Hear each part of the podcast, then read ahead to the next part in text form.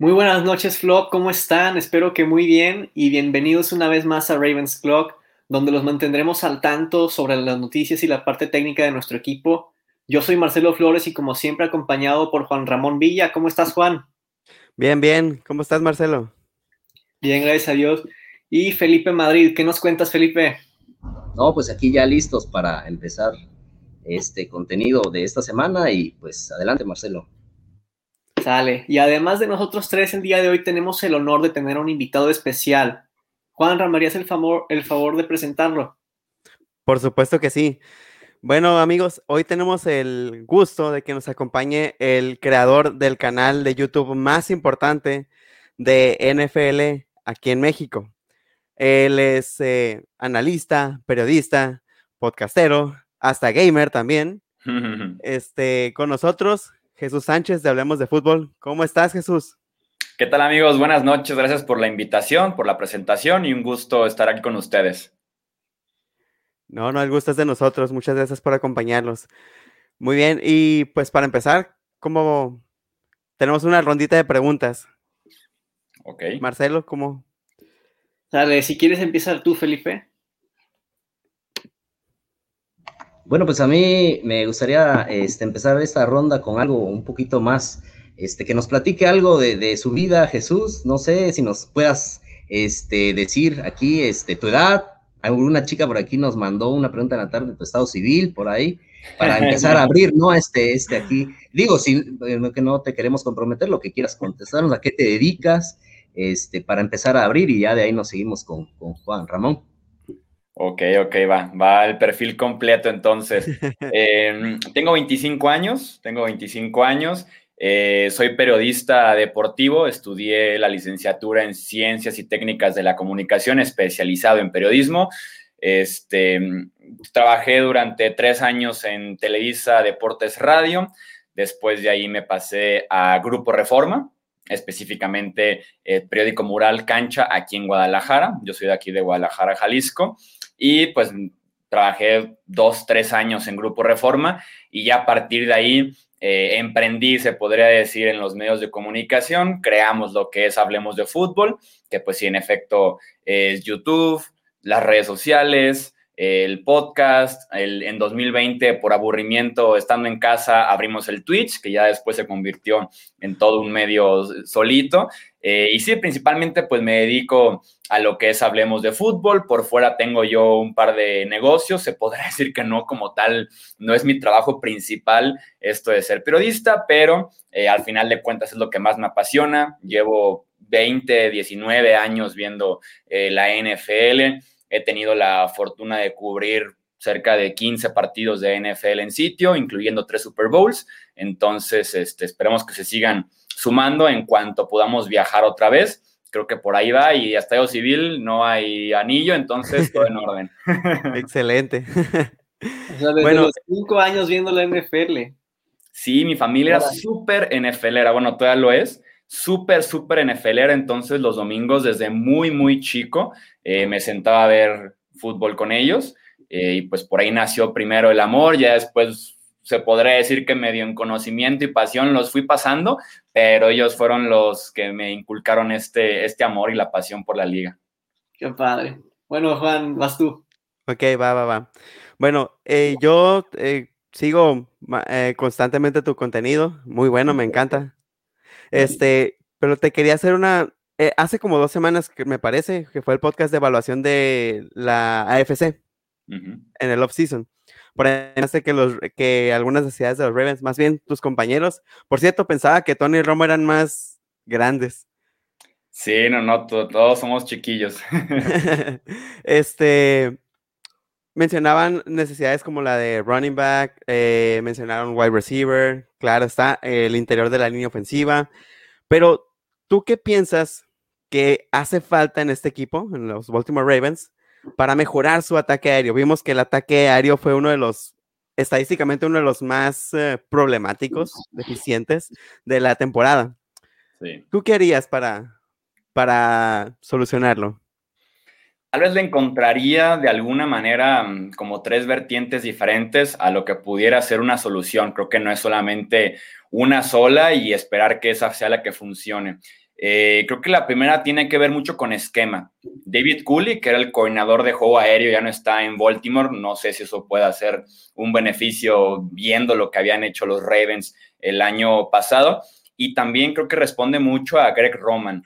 Eh, le tengo mucho respeto yo a Greg Roman como coordinador ofensivo, eh, pero noto una diferencia muy grande. Es obvio, en el papel se ve, pero se ve una diferencia muy grande si uno se pone a revisar los partidos jugada por jugada en la cantidad de jugadas terrestres que hay por diseño, que se nota que son diferentes realmente, y aparte en la creatividad que tienen en trap blocks, en recorrer a un liniero, traer a un, al fullback y a la cerrada al backfield, o sea, se ve que hay mucho diseño, mucho pensamiento detrás del juego terrestre, creo que no se podría decir lo mismo del juego aéreo. Entonces creo que primero empezamos por el esquema y me gustaría exigirle un poquito a Greg Roman eh, más en la parte aérea, traer otro coordinador un poquito más avanzado, que no sea David Cooley, que ya es head coach de los Texans, para trabajar un poquito en la parte del esquema, en la parte del sistema para empezar. Como una segunda opción sería trabajar el interior de la línea ofensiva para mejorar la protección de Lamar Jackson, que pues es vital prácticamente en cualquier juego aéreo. Y el elefante en el cuarto, que es el wide receiver 1, ¿no? Que ha sido plática desde hace una o dos temporadas en Baltimore, que se tenía cierta esperanza de que lo fuera Marquise Brown, Hollywood Brown. Eh, creo que fue de las decepciones este año en general en la NFL con todo y el buen cierre de temporada que tuvo, en el que despertó un poquito más. Eh, pero al final de cuentas, el wide receiver número uno, claro que se necesita. El detalle que tengo yo con esta solución del wide receiver número uno, me imagino ya platicaremos de eso más adelante con la agencia libre, draft y demás, es que Baltimore eh, creo que puede caer en un espacio en el que los wide receivers principales en el mercado no quieran ir a un esquema limitado en el juego aéreo, ¿no? El evitar ir a, un, a la ofensiva 32 aérea de la NFL al final de cuentas, como fue la temporada pasada. Entonces, hay que cuidarse mucho de que no vaya, no vaya a caer Baltimore en eso de no es atractivo para un wide receiver el ir a los Ravens, porque sí es muy necesario. Jesús, recientemente se toca mucho un tema y hay rumores y todo eso sobre el nuevo contrato de Lamar Jackson. Si tú fueras el manager de Ravens, ¿cuánto es lo mínimo y lo máximo que le estarías dispuesto a pagar a Lamar Jackson? Ok, si yo fuera el gerente general de los Ravens, ojalá supiera tanto como Eric de Costa, de mis gerentes favoritos de la NFL, yo no extendería a Lamar Jackson este offseason. Eh, si bien es este después del tercer año se ha convertido como el espacio en el que se extienda el coreback para evitar llegar ya a instancias de que el cuarto año, que la opción de quinto año y todo eso, se ha convertido como en, el verano para extender a tu coreback franquicia, ¿no? Yo me esperaría. Eh, creo que se puede aprender de los errores de los demás equipos. Es una liga que se ha manejado con un concepto incluso como de copycat, ¿no? Funciona algo y lo copian los demás. Creo que aquí es copiar y más o menos aprender, como decía, de un error que se cometió años anteriores, que fue eh, extender a corebacks con los que creo yo no estabas todavía 100% seguro. A menos de que seas un Deshaun Watson o a menos de que seas un Patrick Mahomes, adelante con tus extensiones. Pero este mismo, este mismo primavera, este off-season en la NFL, tenemos el caso de Jared Goff, tenemos el caso de Carson Wentz, extendidos después de tres temporadas en la NFL para aprovechar de alguna manera el descuento antes de que suba el mercado de corebacks y tenemos a ambos equipos, Rams e Eagles, comiéndose 30, 40 millones de dinero muerto este año, ¿no? Sacrificando incluso secciones del draft, en el caso de Los Ángeles, para que se lleven a Goff y el contrato. Entonces, yo no extendería a Lamar Jackson con todo y que me considero una persona que eh, disfruta mucho del juego de Lamar. Yéndonos ahora a la parte del mínimo máximo, creo que el mínimo de ley tiene que ser 35 millones cualquier negociación por debajo de los 35 millones eh, ni siquiera debería ser tomada en cuenta por el campamento de Lamar, que es donde empieza el rango de eh, Russell Wilson, Deshaun Watson y Patrick Mahomes, yéndonos a un máximo de unos 38, que tal vez pudiera ser como el mismo rango en el que firme Dak Prescott, que pudiera establecer por ahí un mercado interesante. Si dice Baltimore, no eres ni Wilson, ni Mahomes, ni Deshaun Watson, pero si un Dak Prescott, entonces pudiera si cae primero el contrato de Dak, medio copiar ese mismo esquema. Eso sí, a diferencia de la negociación de Watson, de Mahomes, de Dak en este verano, va a ser muy interesante porque tengo entendido que la mamá de Lamar su representante, su agente. No sé qué tanto pueda cambiar en si buscan años, si buscan dinero, descuento, bono, garantizado. No sé cómo vaya a cambiar mucho esa perspectiva porque pues es imposible saber cómo negocia la mamá de Lamar Jackson. Claro, esto sí es una situación muy impredecible y mencionabas un punto muy importante sobre el contrato de Dak Prescott. Definitivamente siento que ya sea que le ofrezcan lo que le ofrezcan, de alguna manera va a ser similar a lo que se le ofrezca a Lamar Jackson. Felipe, ¿sigues tú? Eh, sí, pues yo quería este, preguntarle a Jesús, él como experto analista de la NFL, ¿cómo ve a los Baltimore Ravens desde fuera? ¿Cómo, ve, cómo, lo ve como una organización, este, como una, un, experto? Y este, esa sería mi pregunta. Me gusta a mí los Ravens. Históricamente ha sido una franquicia con la que siempre me he sentido identificado por su juego, el nivel, el estilo incluso de jugadores que tenían. Siempre eh, fui muy fan desde hace 10, 15 años de los Ravens. Incluso era mi pick de Super Bowl de, en agosto del 2020, cuando hicimos picks en Hablemos de Fútbol, puse a los Ravens llegando al Super Bowl, me quedaron mal por ahí por un par de rondas en postemporada. Eh, eh, fue un resurgimiento el del cierre, realmente el que salvó la campaña 2020 en general. Platicábamos ya de los detalles que tienen como juego aéreo. Creo que es insostenible una diferencia tan grande en el juego terrestre con el juego aéreo, sobre todo viniendo de una temporada que fue muy efectivo en 2019 Lamar Jackson, ¿no? Pocos pases, pero muchos touchdowns. En ese sentido, un, un, balance así estaría ideal y que se perdió por completo. Y en el costado defensivo, creo que sí enfrentan un reto un poquito más importante eh, hablando del front seven, eh, dos linebackers muy jóvenes que se van a seguir desarrollando, van a seguir mejorando. Tengo mucha fe en Patrick Quinn. Y el tema del pass rush va a ser eh, clave porque esta franquicia en ese sentido se podría decir que ha perdido cierta identidad de antes tener un pass rush, un front seven incluso muy dominante, muy fuerte, han perdido muy buenos jugadores en los últimos años y se convirtió un poquito más fortaleza la defensiva secundaria. Entonces, en ese aspecto ha cambiado la defensiva de Baltimore. Creo que va a ser un off-season clave, eh, sobre todo con Matthew Judon, con Pernell McPhee, con Yannick Ngakwe, ver qué pasa con ellos tres eh, para poder recuperar un poquito su identidad de un buen pass rush acompañado de una muy buena defensiva secundaria y ojalá encontrar un poquito más de balance juego terrestre, juego aéreo. Claro, conseguir un pass rusher para para una defensiva como la de Ravens incluso mejoraría el juego de la defensiva secundaria, ¿verdad? Juan, sigues tú. Muy bien.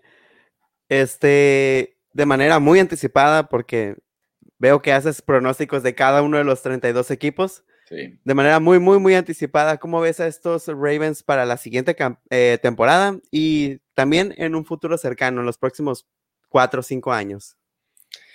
Sí, pues ahora sí que muy, muy, muy anticipada. Este, creo que podemos platicar de suelo y de techo para Baltimore, más que atinarle así como que un pick. Creo que por lo menos el rango de 9-10 victorias es casi asegurado por John Harbaugh, por Lamar Jackson, por esa defensiva secundaria, por J.K. Dobbins. Creo que por ahí empieza el, piso de los Ravens. Y el techo, ya lo hemos visto antes, el rango de 11-12 victorias eh, ojalá mejoraran su línea ofensiva, creo que va a ser clave en ese aspecto porque tanto centro como guardia derecho tienen que cambiar completamente. Tackle derecho pudiera cambiar este off-season, entonces lo que pase en las trincheras, se podría decir, va a determinar gran parte de lo que se espera de Baltimore eh, en la temporada 2021. Línea ofensiva y lo que platicábamos ya del pass rush. Y en términos de futuro, creo yo que están en buenas manos. John Harbaugh me parece uno de los mejores head coaches actualmente en la NFL.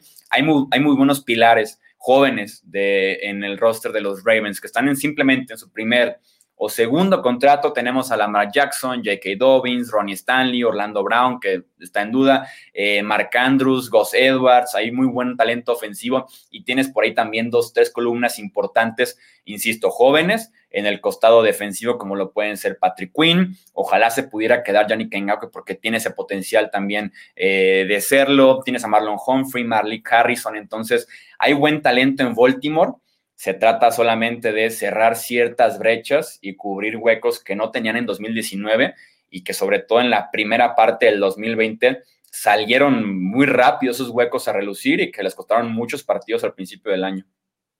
Sí, claro. Eh, de cierta manera, Lamar Jackson era el que eh, arreglaba un poco esos detalles en la ofensiva.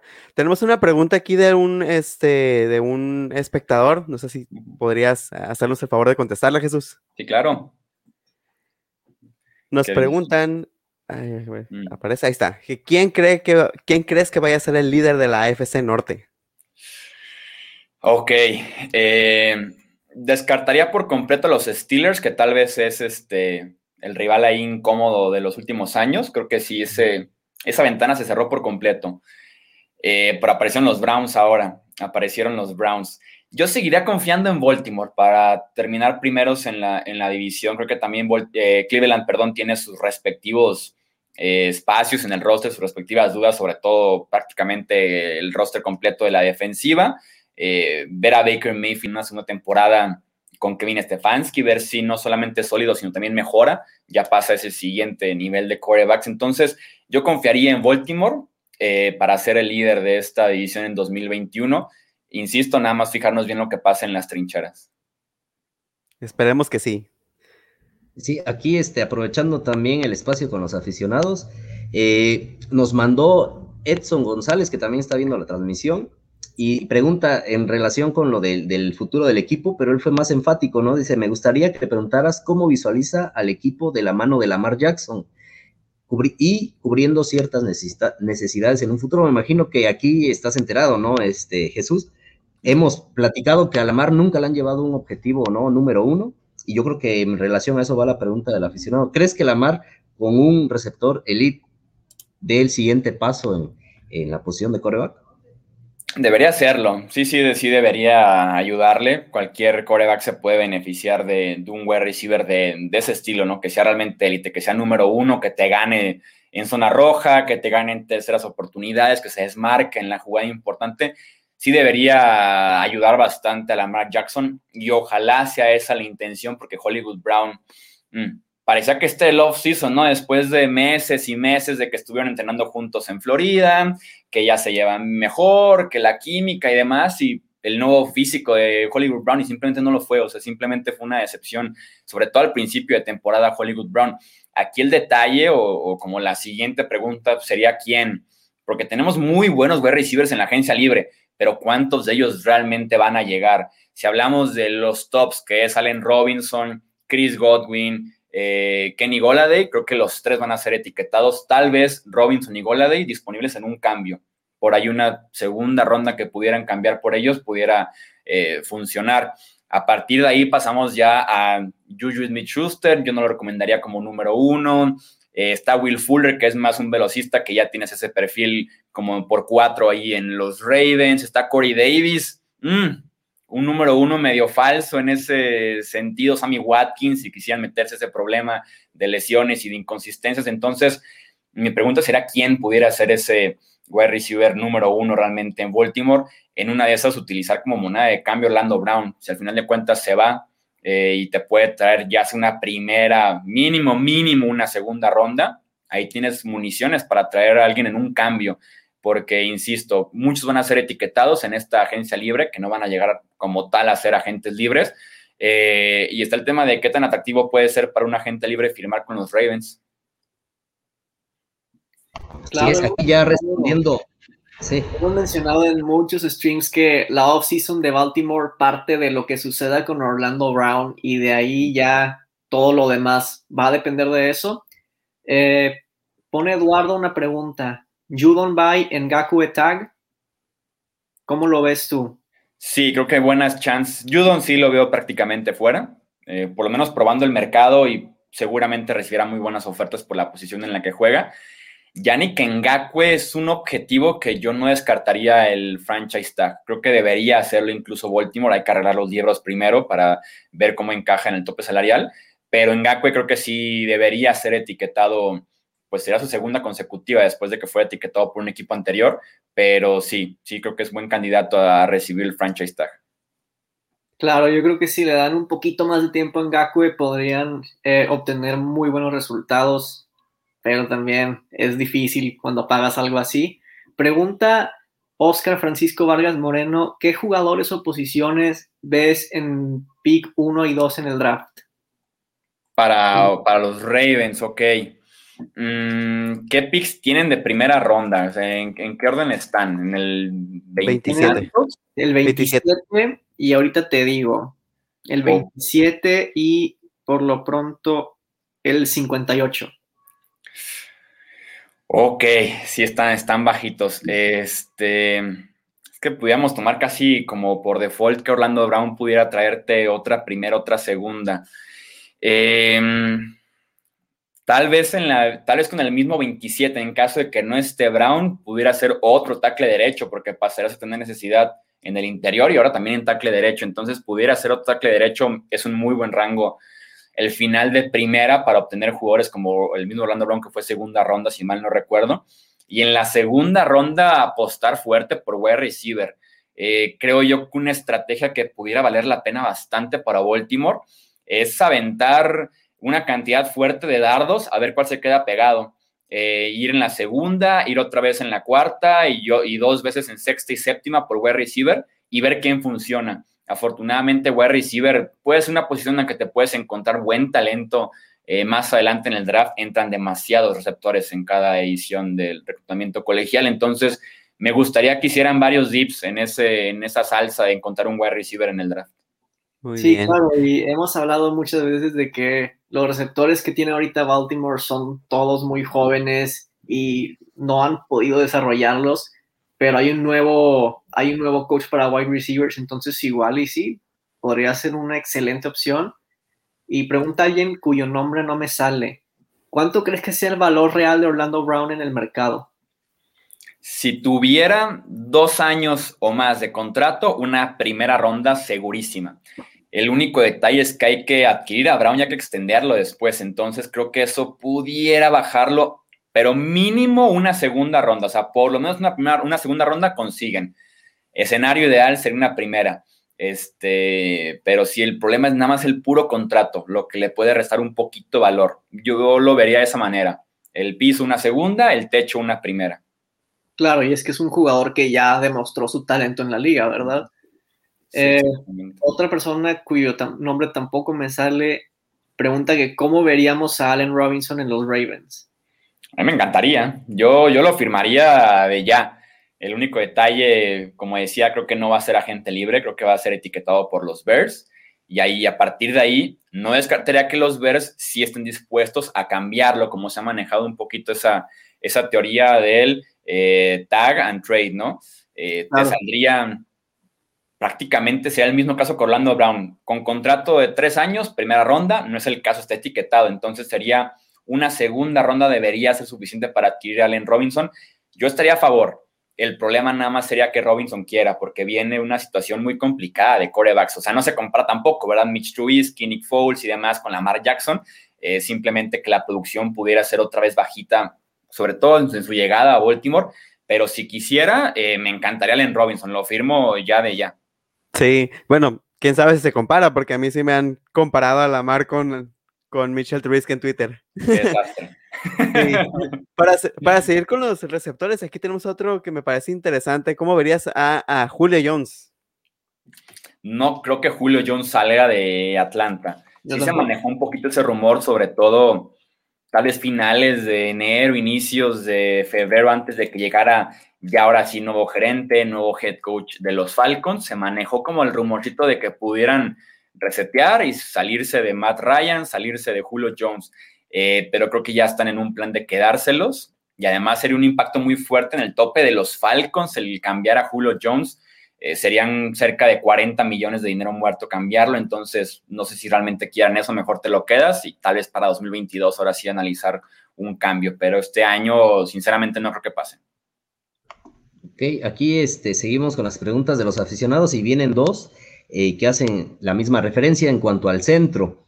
Eh, el equipo pues, ha sufrido en los últimos, las últimas dos eliminaciones el problema del centro y este, ahorita se están, la verdad hay, hay buenos nombres en la agencia libre y estamos con el tema de Alex Mack. ¿Tú crees que sea una buena adquisición para, para, el equipo, ya que tenemos dos centros novatos, los cuales se pueden desarrollar con la experiencia? Sí, sería, sería como hasta rentar a Alex Mack, ¿no? Por la edad que tiene, tal vez una, dos temporadas máximos, una muy buena agencia libre para necesitar centros, eso sí, segurísimo, con Alex Mack como opción más veterana, como opciones jóvenes, eso sí, más costosos está Austin Blythe, está eh, el centro AQ Shipley también, está el de los Packers, está David Andrews de los Pats, entonces es una muy buena opción para necesitar centro. Pudiera ver a Alex Mack optando por un poquito menos de dinero y buscar el anillo. Sí, está padre que en esta agencia libre hay buenos receptores y buenos centros y en este draft hay buenos pass rushers que le cae como anillo al dedo al equipo. Pregunta Samuel Gutiérrez, ¿qué pasa si Lamar Jackson no cumple con llevar a los Ravens a una final de conferencia? ¿Peligra su contrato? Yo no creo, no, no creo. Creo que aún así eh, Baltimore está muy en un plan de, extender su contrato. Creo que no deberían atarlo a un resultado de playoffs. Eh, van a seguir las críticas, eso sí, van a seguir las críticas de Lamar en postemporada, pero no creo. Creo que va a seguir el interés muy fuerte de firmarlo. No, sí, a, mucha gente como que se le olvida lo difícil que es encontrar un quarterback en esta, en esta liga. Exactamente. este, pregunta también eh, Eduardo que digamos que se hace un trade por Orlando Brown con los Chargers que tienen la selección número 13 global. ¿Qué pick harías con esa, esa décima tercera selección? No creo, no creo que valga esa décima tercera selección Orlando Brown. Ojalá que sí para, para Baltimore, pero no, no creo que, no creo que lo valga. Si tuvieras ese decimotercer pick, creo que sí vas por un wide receiver premium, ¿no? Te aseguras por lo menos un wide receiver top 3 de la clase. Eh, es momento de invertir fuerte en ese sentido. Hay muchas posibilidades para el equipo. Y pregunta otro usuario de Facebook. Kyle Rudolph fue liberado en Vikings. ¿Lo vemos en Baltimore? Mm, no sé si realmente lo necesiten. Sí, no, no sé si realmente lo necesiten y si el mismo Kyle Rudolph, sabiendo que va a ser el Tyrant número 2, tal vez Tyrant número 3, quiera ir a Baltimore. Yo no lo vería como necesidad fuerte. Sí, es que en, 2019 la ofensiva funcionó muy, muy bien y parte de eso eran por los sets que tenían con tres Tyrants, pero a alguien como Kyle Rudolph que tiene jugadas espectaculares ahí en sus highlights, no creo que le llame mucho la atención, sobre todo ya va a regresar Nick Boyle, que es a quien más usan, y con Mark Andrews, que es de los mejores que hay ahorita. Quién sabe, caería como anillo al dedo a Ravens, pero es difícil obtenerlo. Eh, mi pregunta es la siguiente. Ya hablamos un poco sobre la offseason de Ravens y qué es lo que podrían hacer. ¿Cuál consideras tú que sea el paso el último paso que le falte a los Ravens para llegar a tener un Lombardi? Ah, el último paso. Mm. Supongo que tendría que ser el juego aéreo. Creo que sí va ligado 100% al juego aéreo. Tener de regreso una fuerte efectividad como lo fue en 2019, mejor protección, eh, mejores nombres involucrados eh, en el ataque aéreo y que al final de cuentas Lamar eh, si bien no es tan justo criticarlo solamente por lo que pasa en postemporada, sí podemos aceptar que pues ha quedado corto en el escenario grande un par de veces. Entonces, eh, mejor juego aéreo y creo que están ahí las piezas para que Baltimore pudiera competir ahora sí por final de conferencia o incluso llegar a un Super Bowl. Sale pues, este, por último Jesús, ¿cómo te encontramos en tus redes sociales? Eh, aparecemos en Twitter, Facebook e Instagram como Hablemos de Fútbol, que son las redes sociales del canal. Cubrimos los 32 equipos de la NFL eh, todo el año. Tenemos los videos en YouTube, podcast, el canal de Twitch. Y mi única cuenta personal es mi Twitter, arroba Chuy Sánchez-bajo. Ahí cualquier eh, asunto, con muchísimo gusto los podemos platicar, debatir, opinar sobre la NFL todo el año. Ya está.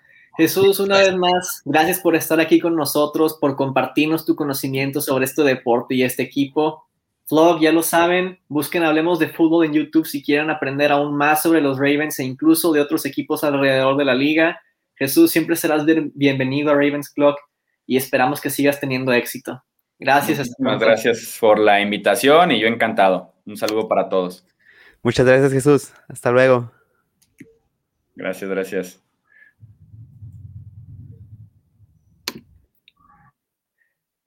Bien, este, no ha llegado. No, todavía no, todavía no llega nuestro invitado. Podemos continuar con los. Bueno, entonces entramos ahora a la sección de noticias, en donde después de mencionar una noticia, daremos nuestro breve punto de vista. La número uno, Eric de Costa ya está negociando la extensión del contrato de Lamar Jackson y hasta ahora parece ser que ambos lados están lejos de un acuerdo. ¿Qué opinas al respecto, Felipe? Híjole, pues sí, la verdad, eh, lo que dije la semana pasada eh, me cambia bastante el panorama porque pensaba que podían aprovecharse ahí de, de ese dato de, de, postemporada, pero pues yo creo que la Mar es muy inteligente y, y, la verdad se va a poner buena esta telenovela todo el off-season porque hay rumores de que tal vez no se firme este en esta temporada baja, así es que parece que se irán para el otro año, ¿no? Podría ser, así como nos decía ahorita Jesús. Juan, ¿tú qué piensas? A mí se me hace algo eh, involuntariamente positivo porque por la cuestión del salary cap, prefiero que esta negociación inicie cuando el salario tenga, el, el cap, perdón, sea más óptimo. Claro, y yo pienso que a lo mejor no se hacen esto off-season, pero me da gusto que empiecen desde ahorita a, a hablar al respecto sobre eso. Y he dicho en muchas ocasiones que creo que no hay otro quarterback en la liga que podría hacer que la ofensiva de Ravens funcione igual que lo hace Lamar Jackson. Entonces, no me preocupa, lo van a renovar sí o sí. Vamos con la segunda. Cada vez es más probable que la temporada del NFL se extienda a 17 partidos. Esto haría que hubiese un, un partido menos de pretemporada. En caso de que suceda, los Ravens se enfrentarían a los Rams en ese partido número 17. ¿Qué pensamos sobre un decimoséptimo partido en la temporada? Pues lo que les he comentado, ¿no? Bueno, creo que es eh, parte del negocio de la NFL. Como aficionados, yo creo que pues no nos podemos quejar de otro, otra semana más de, de, partido, ¿no? Y es, y es así, es un negocio, ganarán más los, los, jugadores, tendrán pues, incremento en su sueldo y también, como comentabas Marcelo, por ahí en una plática que tuvimos, pues los récords, ¿no? Se van a, se van a quebrar más fácil con este calendario y pues veremos porque todavía no es oficial, ¿no? Están por, por hacerlo ya este, de manera oficial. Por ahí no sé si tengas el dato, Juan Ramón. Eh, todavía no es oficial, pero eh, vamos, es lo más probable. Se firmó un acuerdo desde, desde mucho tiempo atrás, entonces. Y a mí personalmente me encantan estos eh, encuentros entre interconferencias y que haya una posibilidad de tener un partido más. Yo lo celebro, pero sabemos los riesgos que conlleva. Aun cuando quiten un partido de pretemporada, no es lo mismo. No es lo mismo la manera en la que juegas un partido de pretemporada, uno de temporada regular. El riesgo de lesión es mucho más amplio y, pues, ojalá no sea catastrófico y que la liga permita ampliar los rosters. Eso sería lo más importante. Sí, eso de que la liga permita ampliar los rosters sería lo ideal y, y ah, con eso de ampliar los rosters también el salary cap debería aumentar desde mi punto de vista y mencionaba sobre esos partidos interconferencias, recordando nada más que Lamar Jackson sigue invicto contra la NFC 10 a 0. Eso suena bien, ¿eh? eh desde mi punto de vista también digo, em, al principio, al menos ahorita, no estoy muy convencido de que haya un decimoséptimo partido, por eso de las lesiones y todo eso. Sí hablaba con Felipe, eh, que los récords van a ser batidos más fácil y es divertido ver cuando se rompe un nuevo récord, pero también, por ejemplo, si es porque hubo un partido más, no sé, no se siente que sea de a de veras, al menos desde mi punto de vista, pero estoy seguro que ya cuando pase el tiempo voy a estar enamorado de ese decimoséptimo partido. Eh, la siguiente, los Ravens tienen un supuesto interés por el pick número 5 global del draft del 2017, Corey Davis. Sin embargo, los Titans cortaron del roster a otro receptor, Adam Humphries. Esto podría significar que piensan renovar a Corey Davis. ¿Qué piensas tú, Felipe, sobre Corey Davis en el equipo? ¿Qué tan probable lo, lo verías y qué tanto te gusta Corey Davis? Pues así como lo mencionó Jesús hace un momento, pues es un, este, un receptor número uno engañoso, pero yo creo que va muy de acuerdo con el, con el plan de juego que lleva el equipo, ¿no? La verdad se me hace de, los, de todos los que están, el que podría dar una, este, una, una buena impresión, porque la verdad lo he visto este, hacer el trabajo que le gusta que haga Harbaugh, eh, que es el bloqueo, ¿no? Yo creo que tiene las cualidades para poder sorprendernos, pero sí está difícil con esa noticia de que, de que pues obviamente al, cortar a, este receptor, pues obviamente la necesidad en Titanes es, retenerlo, ¿no? Y, y yo creo que va a estar difícil el tema con Davis para que llegue al equipo. Juan, ¿tú qué piensas sobre Corey Davis y sobre la situación? A mí sí me gusta Corey Davis, sobre todo por el hecho de que eh, muchos se criticaron que fue hasta este cuarto año cuando dio el, salto, pero yo prefiero que sea más cerca de la última parte de tu carrera que al principio. Entonces, eso te da un poquito más de posibilidades de que, el de que vaya en una dirección eh, de mejora.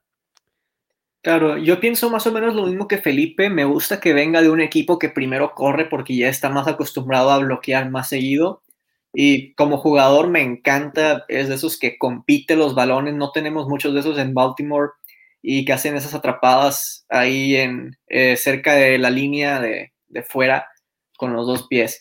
Pero bueno, llegó nuestro invitado. De hecho, se nos desconectó. no puede ser. Ahí viene, ahí viene, ahí viene, ahí viene, ahí está. Ah, a ver, a ver. Buenas noches. Se nos hace. Buenas noches. Buenas noches. este, Marcelo, Juan, Felipe. Eh, mi nombre es José Rodríguez o Pepe, como, me quieran decir. Eh, soy de Torreón, Coahuila. Hay una disculpa, es que no le entendía mucho al, programa, pero aquí estamos con mucho gusto. Gracias por la invitación. De hecho, José es uno de los fundadores del grupo. Ahí, de hecho, en su perfil de, Facebook, ahí tiene esa insignia de fundador del grupo Somos Ravens. ahí aparece. ¿Qué situación? él, tiene ahí esa insignia y, es de los que más nos comentan en nuestras transmisiones. Agradecemos el hecho de que estés aquí, este José, para también animar a los a los que nos están viendo ahorita que, quisieran participar, porque he visto muy animados a varios, eh, nos pueden contactar y, ya ven que este, este, es su espacio y nosotros aquí este, lo recibimos con mucho gusto. No, no, sí, muchas gracias. Y, y sí, pues este, esta es una, una muy buena idea, porque así nos involucramos más en el equipo. Este, podemos este, eh, compartir información, este, aprender. en mi caso no soy un, gran experto en, fútbol americano, pero me apasiona el juego. Yo soy de las personas que cada domingo me, me siembro en el sillón desde las 12 del día hasta las 10 de la noche viendo partidos, el lunes, el jueves. Y, y, sí, me, encanta ver eh, me encanta ver la NFL, sí tal vez me falta estudiar más, me falta este, aprender más de todos, eh, ustedes, y este es un foro abierto que podemos aprovechar, ¿no? Este, y pues aquí estamos contentos para, para poder responder lo que podamos y, y aprender, ¿verdad? Que es lo importante. Bienvenido, José. Bienvenido, José. Y a continuación te vamos a hacer unas preguntas que deberías saber respondernos, ¿verdad? Este, Voy a empezar con una un poquito dramática. De toda la historia de los Ravens, ¿cuál ha sido el partido que más te rompió el corazón? Ay, el partido que más me rompió el corazón. La final de conferencia americana contra Pats. El partido donde eh, los tuvimos en un puño y se nos escaparon. En aquella jugada donde Evans no pudo completar el pase que nos daba el triunfo y después que Billy Confit falló ese gol de campo, que yo me puse bastante mal, este, una anécdota, tengo mi cuñado que lo aprecio bastante, él es Steeler, y me vio tan mal que hasta me abrazó porque me dijo, oye, vieron un gran partido, lo siento mucho, me puse muy mal, estuve al borde del llanto, eso fue lo que me dolió bastante. Lo bueno fue que al año siguiente la revancha nos llegó muy rápido y nos pudimos desquitar. Esos son amigos de verdad y es que si le hubiéramos ganado a esos Giants, hombre. Este, si quieren voy yo. Pero bueno, a veces, a veces a uno le rompen el corazón y regresa más fuerte, ¿no? Dale, Juan. Hay un ejemplo de lo que pasó el año siguiente. Este, tenemos muchos partidos favoritos y que recordamos con mucho, con mucho cariño en postemporada, pero a mí me gustan un poco las historias de temporada regular. Para ti, ¿cuál ha sido el, partido que más te ha gustado de temporada regular? Mm. Un triunfo de un día de acción de gracias contra los 49ers. Este, en sí, no recuerdo cuánto fue el marcador, pero en ese tiempo todavía jugaba Alex Smith con, como coreback titular. No fue este, hermanos por ahí, José, los hermanos Harbaugh, no. Sí, creo que era el primer año de. Sí, sí, estaba, estaba, también estaba John Harbaugh, pero este, este, eh, coreback era Alex Smith, y me acuerdo mucho porque la defensa dio un partidazo, este, fueron cerca de, fueron como 10 capturas Alex Smith que lo traían pero frito, o sea, lo costalearon a cada rato y fue un juego que yo disfruté bastante, sí. Sí, sí, pero aquí aprovecho un ratito porque tenemos una, una espectadora, ah, le quiero mandar saludos, Carla Soto, que nos dijo que iba a estar aquí, nos prometió ahí en un grupo y aquí está. Saludos, Carla, gracias por acompañarnos y pues seguimos con la pregunta iba, ah, iba yo, perdón, aquí ya me adelanté.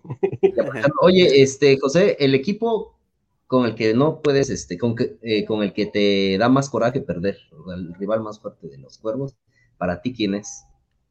Mm, mira, bueno, yo pues ya por mi edad, voy a cumplir cerca ya de 43 años, ya ves en la vida con otro enfoque, ¿no? Ya no es este, eh, cuando 20 años antes que, que, te, te, ganaba la adrenalina, te ganaba el, el este, el, el perderte y, y, todo eso. Pero si hay alguien con el que no me gusta perder, son contra los Patriotas, pero no por el equipo, sino por los, eh, los aficionados, que ahora creo que ya se hicieron Raiders rojos, ahora que, que, se fueron con, con, eh, con Brady a, a Tampa.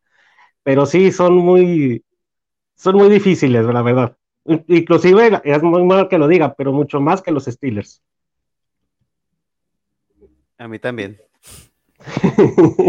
Sobre todo cuando Brady estaba ahí. Sí. Steelers tampoco será mi primer lugar. Este, o sea, disfruto todos los partidos, disfruto los rivales, incluso aparte de mi cuñado, tengo varios amigos que son Steelers y, y, y inclusive he aprendido este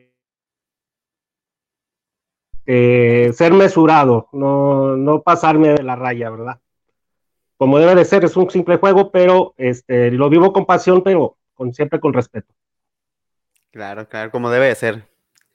Sí, los Steelers tampoco serían el primer equipo con el que no quisiera perder. Esos son los Cowboys. A pesar de que los enfrentemos una vez cada cuatro años, no soportaría que los fans de Cowboys me festejaran un triunfo de ellos sobre nosotros. Pero bueno, ahí te da mi segunda pregunta. ¿Quiénes son de toda la historia tus tres jugadores favoritos de Ravens, excluyendo a Ed Reed y a Ray Lewis? Excluyendo a Ed Reed y a Ray Lewis, puedo irme por Jonathan Olten, puedo irme por este Tony Siragusa, este, alguien que, por ejemplo, bueno, yo no sé si compartan esta idea, jugó muy poco en Ravens, pero este, a mí me encantó desde la primera vez que lo vi, Steve Smith, este, yo desde que lo vi en el primer juego contra Cincinnati, que se perdió ese juego, yo me enamoré de él. Tan es así que conseguí su jersey, que batallé para encontrarlo. Este, ese sería otro. Es que son muchos, ¿ves? Este, me gustaba mucho también este Terrell Sox, me gustaba mucho McAllister, me gustaba mucho este Jamal, Jamal Luis, o sea, son varios, sí. Para decidirme por tres es un poco difícil. Dale, Juan, ¿sigues tú? Sí, sí es, es, muy complicado. Por cierto, muy bonito tu jersey de 20 aniversario. Está muy padre. Este... gracias, sí. sí. Ahora, eh, tenemos en la memoria partidos, pero a mí me gusta también hablar de jugadas. ¿Cuál ha sido la jugada que más llevas en la mente cuando piensas en los Baltimore Ravens? Creo que todos, ¿no? La, cuarta y 29 contra los Chargers. Muy buena, muy buena. sobre todo que, aquí, bueno, ya hay que ser objetivos, ¿no?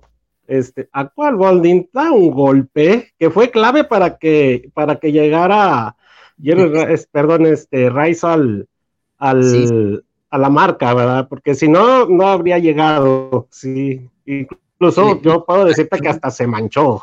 Después llegó al equipo, ¿no? Sí, lo, lo, lo, embarró en el, en el terreno ahí, sí, tienes razón. Esa, esa, fue. No lo reconocen, ¿no? Le dan. Lo, lo dejó puré.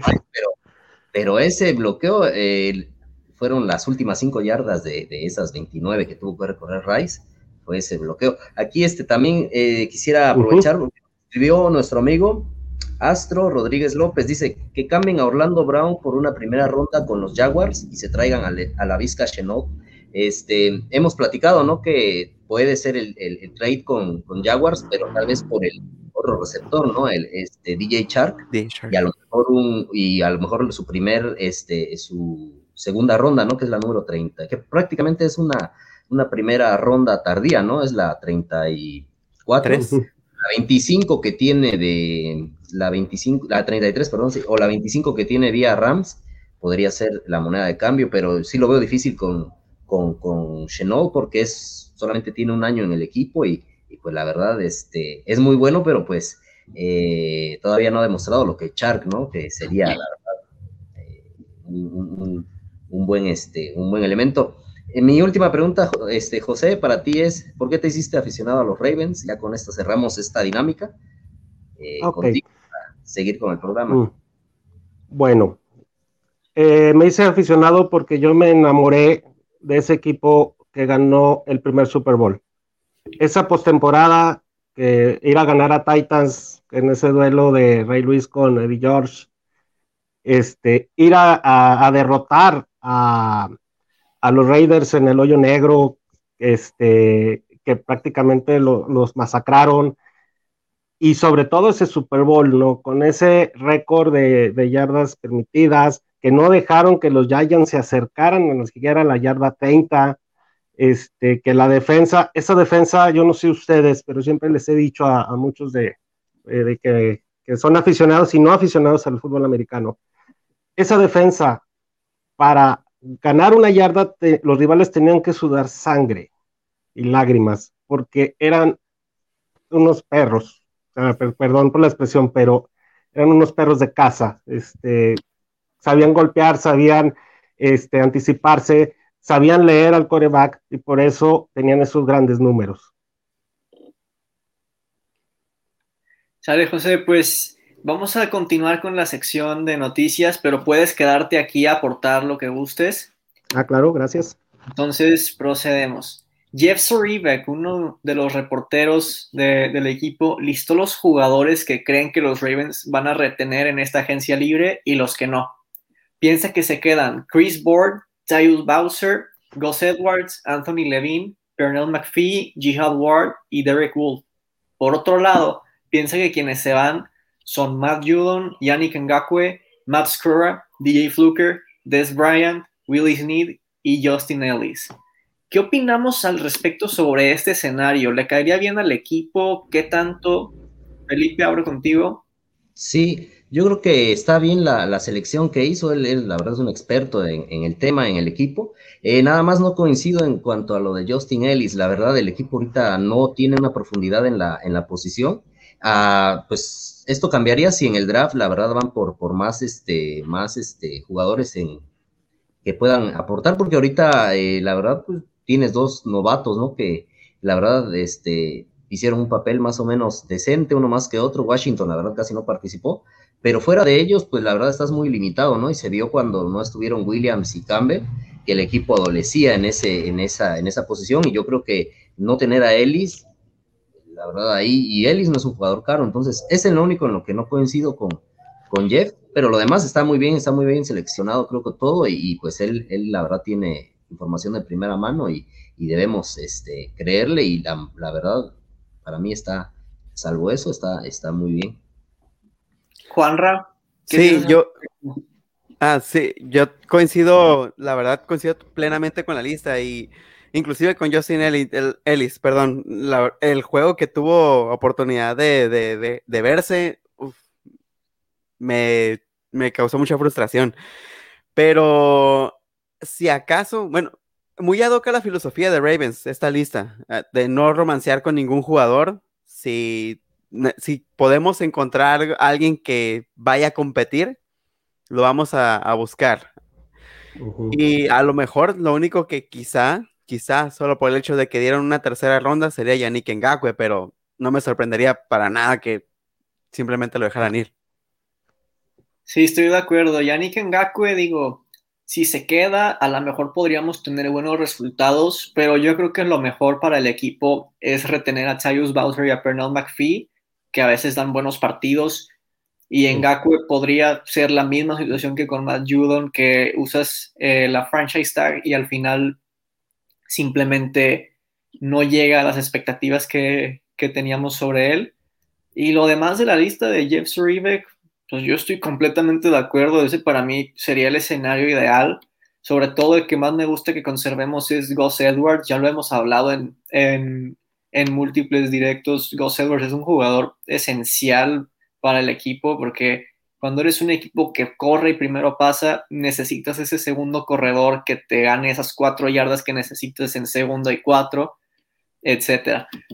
Me dice Eric que qué mal rollo, que festejó el Super Bowl 47 como si hubieran ganado sus Cowboys. Em, digo, yo personalmente no soportaría una derrota contra Dallas porque tengo un amigo al que, ah, para nada me gustaría que me festejara un triunfo de Cowboys sobre Ravens en la cara, pero es una persona en específico que no podría tolerarlo. Em, te digo, Marcelo, perdón, Marcelo, este, inclusive eh, tu, amigo, ¿no soportarías que ganara Dallas a Baltimore por encima de Jerry Jones?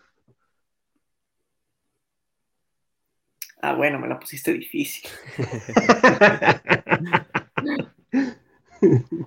este, sí, pero la franquicia de, Dallas, yo le tengo mucho respeto, más que nada es porque, eh, no sé, como que los fans le festejarían en la cara y no, no me gustaría, no estaría padre. Por cierto, yo estuve ahí, él es, mi hermano, sí, sí lo festejó. Qué bonito hermandad. Pero bueno, procedemos con la siguiente. Se espera que los Ravens muestren interés por Malik Hooker, safety de los Colts en agencia libre. Ese interés hasta ahora solo es un rumor, pero ¿qué pensarían de que Malik Hooker llegue al equipo? Bueno, pues la verdad yo lo veo bien. Tiene las características que siempre han buscado los cuervos en cuanto a un jugador joven con eh, de, bajo perfil en este caso que no ha tenido éxito, ¿no? Eh, pero es más que nada por las lesiones. Pero pues desde que estaba en Ohio era un líder.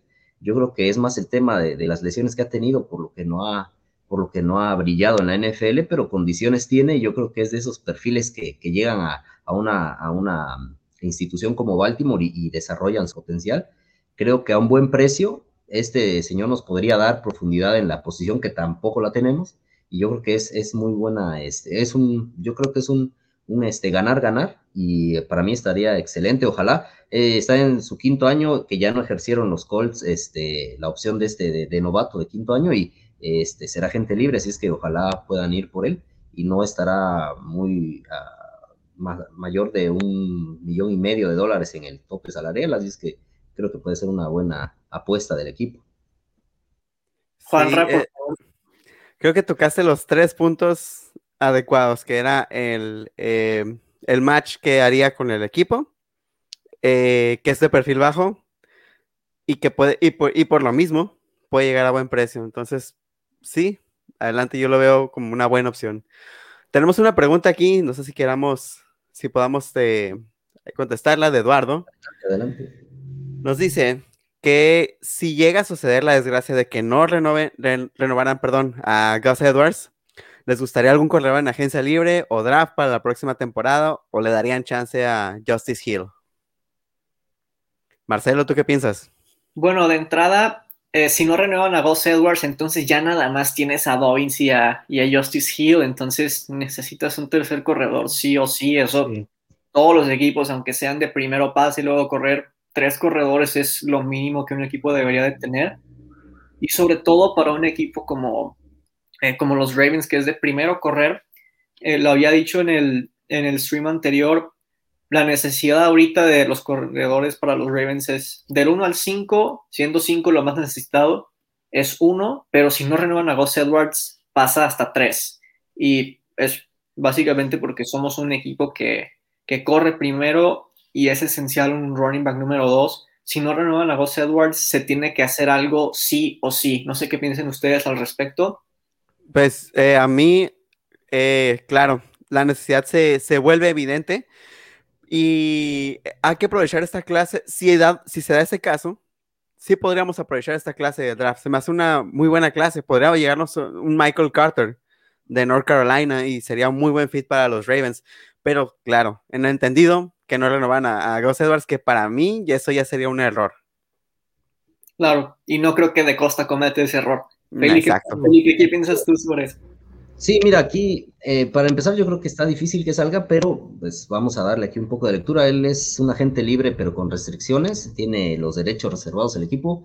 Quiere decir que si le hacen una oferta, el equipo lo puede igualar y además si se va, eh, le deja una tercera ronda porque está etiquetado en ese, en ese nivel. Así es que, pues, obviamente perderíamos a un jugador, pero es difícil que un equipo iguale eso, ¿no? Este, esas condiciones por eso no creo que vaya a salir y este y si llegara a darse no la desgracia como dicen acá pues yo creo que sí tendrían que mirar este un poquito en el draft eh, y ver qué, qué, qué, posibilidades hay pero hasta el día de hoy la verdad ni, no no está en el radar del equipo pero puede suceder y, sobre todo muchachos perdón Perdón. Adelante. Y, y, sobre todo que, este, eh, que bueno, ya, ya te deshiciste de Mark Ingram, o sea, te, te, te, que te quedas con, eh, te quedas sin el segundo corredor después de Dobbins. Y sí sería, como dice eh, Juan, sería una desgracia para el equipo que se, que, que se dejara ir a Cus Sí, claro, si cortas a Mark Ingram del roster, tiene que ser por algo, ¿verdad? A mí lo único que sí me da miedo es que haya un equipo que quiera ofrecerle a Gus Edwards el dinero para un running back número uno y ahí sí no tendremos mucho que hacer. Claro que cada corredor quiere dejar su legado en la liga y, buscar un contrato de número uno, por eso hay que renovarlo lo antes posible. Este, regresando a lo de Malik Hooker, eh, no es que no me guste Malik Hooker, sino que ya me encariñé más con Chuck Clark y con Deshaun Elliott, que creo que han hecho un buen trabajo y los dos son jóvenes. Claro que Malik Hooker tiene sus jugadas que te dejan boquiabierto, ¿verdad? Eh, y me gustaría, claro, si llega eh, para ser el tercer safety del equipo, ya sea que ocupen un strong safety o un free safety, yo creo que de, las dos podrías meterlo. Y es barato, simplemente a mí me gusta más de Sean Elliott y Chuck Clark no, igual, a, mí también me encanta ambos, pero... Ah, es que de hecho... Ajá, aquí un, espectador que comenta eso que dijo este Marcelo, dice, se necesita un safety que sepa cubrir pase, regresen, eh, regresen a Thomas, a Earl Thomas, ¿no? Pero en este caso, lo que comentaba Marcelo, eh, Clark y Elliot, el detalle con, con Hooker que te brinda eso, ¿no? Los puedes usar en otros paquetes a ellos dos en lo que sí saben hacer más que cubrir el pase, que Hooker es muy bueno, este puede cubrir todo el, todo el, este, toda la parte trasera, y eso es lo que te brindaría, ¿no? El poder eh, ser un poquito creativo a la hora de mandar algunos paquetes de los que nos acostumbra Martin Day, y es en relación a lo que nos dice aquí nuestro amigo Astro Rodríguez, ¿no? Que tiene esa preocupación, yo creo que muchos lo vimos, de, del detalle de que Elliot sí te brinda una seguridad, pero en el, en el juego, de, en el pase, ahí es donde tiene unos sus detallitos que tiene que ir mejorando, ¿no? Sí, claro, justo lo que iba a comentar. Adelante, Marcelo. Y sobre Earl Thomas, la verdad, digo, claro que fue un excelente jugador, tuvo una temporada infravalorada en el equipo, pero la verdad no me gustaría verlo de regreso con todo lo que hablaba antes de los partidos. Yo creo que deshacerse de él fue permanente, no va a regresar por nada del mundo. Ahora sí, Juanra, Ah, sí, este, yo creo que, eh, como comenta Felipe, uno de los grandes bemoles que tiene la, secundaria en esa posición es el, es el juego por pase. Y, yo sí estoy abierto a la posibilidad de que llegara Hooker o que trajeran a alguien en el draft, inclusive en primera ronda, no lo vería mal.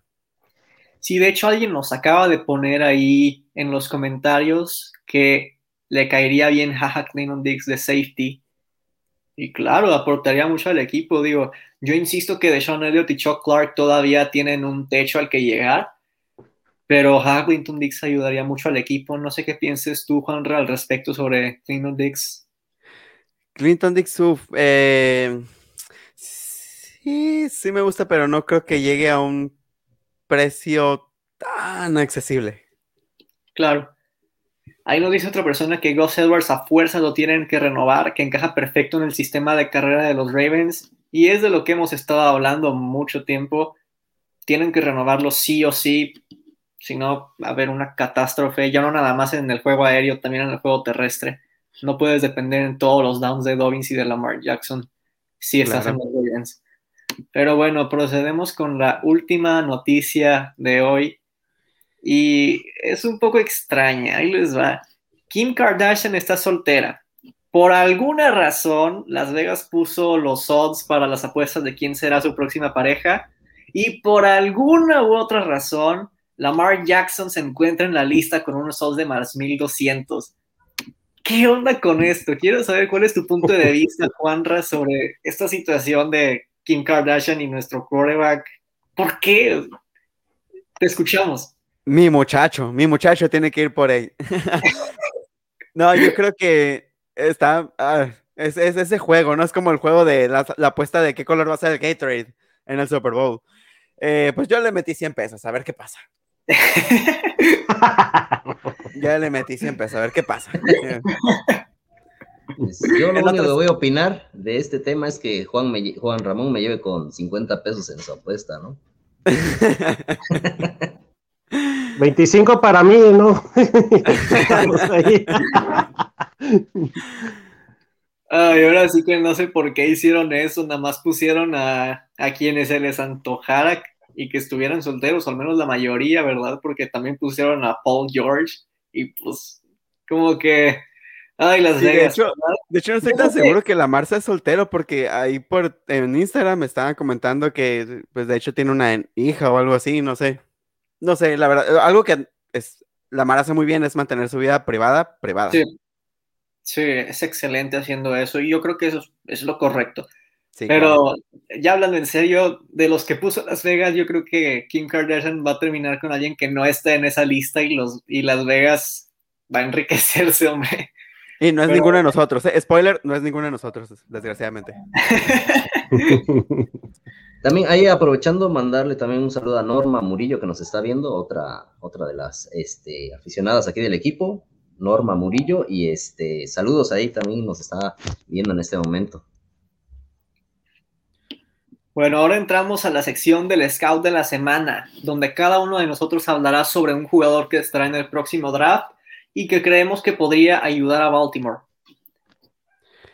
Sí, nomás eh, permítanme porque tengo aquí problemas para hacer eh, compartir la pantalla de la aplicación que vamos a ocupar. Este, pero creo que el primero es. Ah, permítanme. Por alguna extraña razón no me deja compartir la pantalla. Pero podemos ir hablando del prospecto que traes, por ejemplo, tú, Marcelo. Ajá. Bueno, el prospecto que les traigo esta semana es Wyatt Davis, liniero ofensivo interior de Ohio State, mide 1,93, pesa 142 kilogramos y estuvo en el First Team All-American en 2019.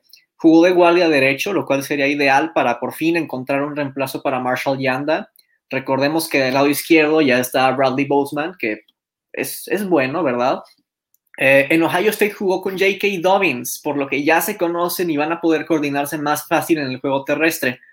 Es un jugador que, de lo que vi, no termina de bloquear hasta que escuche un silbido. Siempre está buscando ahí quién está solo, ve por él, este, y es dominante en el juego terrestre, por lo que queda bien en Baltimore. Eh, hace con los defensivos lo que quiere en el juego terrestre, les gana con su fuerza y es explosivo en los bloqueos y bueno, para bloquear en las jugadas de pase, no es el mejor del mundo, pero definitivamente mejor que lo que tenemos hoy. En ocasiones se le puede dificultar bloquear a defensivos más atléticos que él, pero creo que conforme vaya avanzando la temporada en la NFL, va a ir adaptándose cada vez mejor. Ese es mi prospecto de la semana. Sí, a mí me gusta mucho de la versatilidad que tiene en cuanto a que puede jugar tanto de guardia como de centro. Quizá no es su fuerte, pero no lo hace mal. Y la forma en la que mueve, en la que acomoda las manos, es lo que le ayuda muchísimo a no perder esos duelos individuales. Creo que había leído por ahí, no estoy seguro si fue en 2019 o 2020, que no permitió ni una sola captura. Y eso es un dato impresionante de, Wyatt Davis. Así es, bueno, coincido, sí, aquí coincido, igual es de los que me gusta para para el equipo. Obviamente, este, por ahí tenía el dato, su abuelo jugó en la NFL, igual fue un, es un salón de la fama, lo trae en la sangre, este muchacho nació para esto y la verdad es una buena elección de Marcelo. Bueno, entonces procedemos con el prospecto de Juan Ra. Bueno, la, yo les traje, les les traigo, perdón, a alguien que quizá ya había mencionado alguna vez, pero me, me gustaría profundizar y que también aquí mis compañeros nos ayudaran con el análisis de Aziz Oyulari de Georgia. Este, lo que más me gusta de este jugador son, son dos factores. El primero es la versatilidad. Sabemos que puede jugar por afuera. Eh, hay, hay este, boards que lo alinean como edge y otros que lo ponen como outside linebacker. Y es porque precisamente esas dos posiciones las puede jugar a la perfección. No tiene ningún problema para ejercer presión ni para defender el juego por tierra. Y lo que más me gusta individualmente de él es la forma en la que utiliza las manos para atacar la pelota, ya sea por pase pantalla o pase al flat o inclusive provocando fumbles. Tiene una eh, precisión para saber dónde está la pelota, ya sea fuera del cuerpo del, del receptor o corredor o dentro del mismo.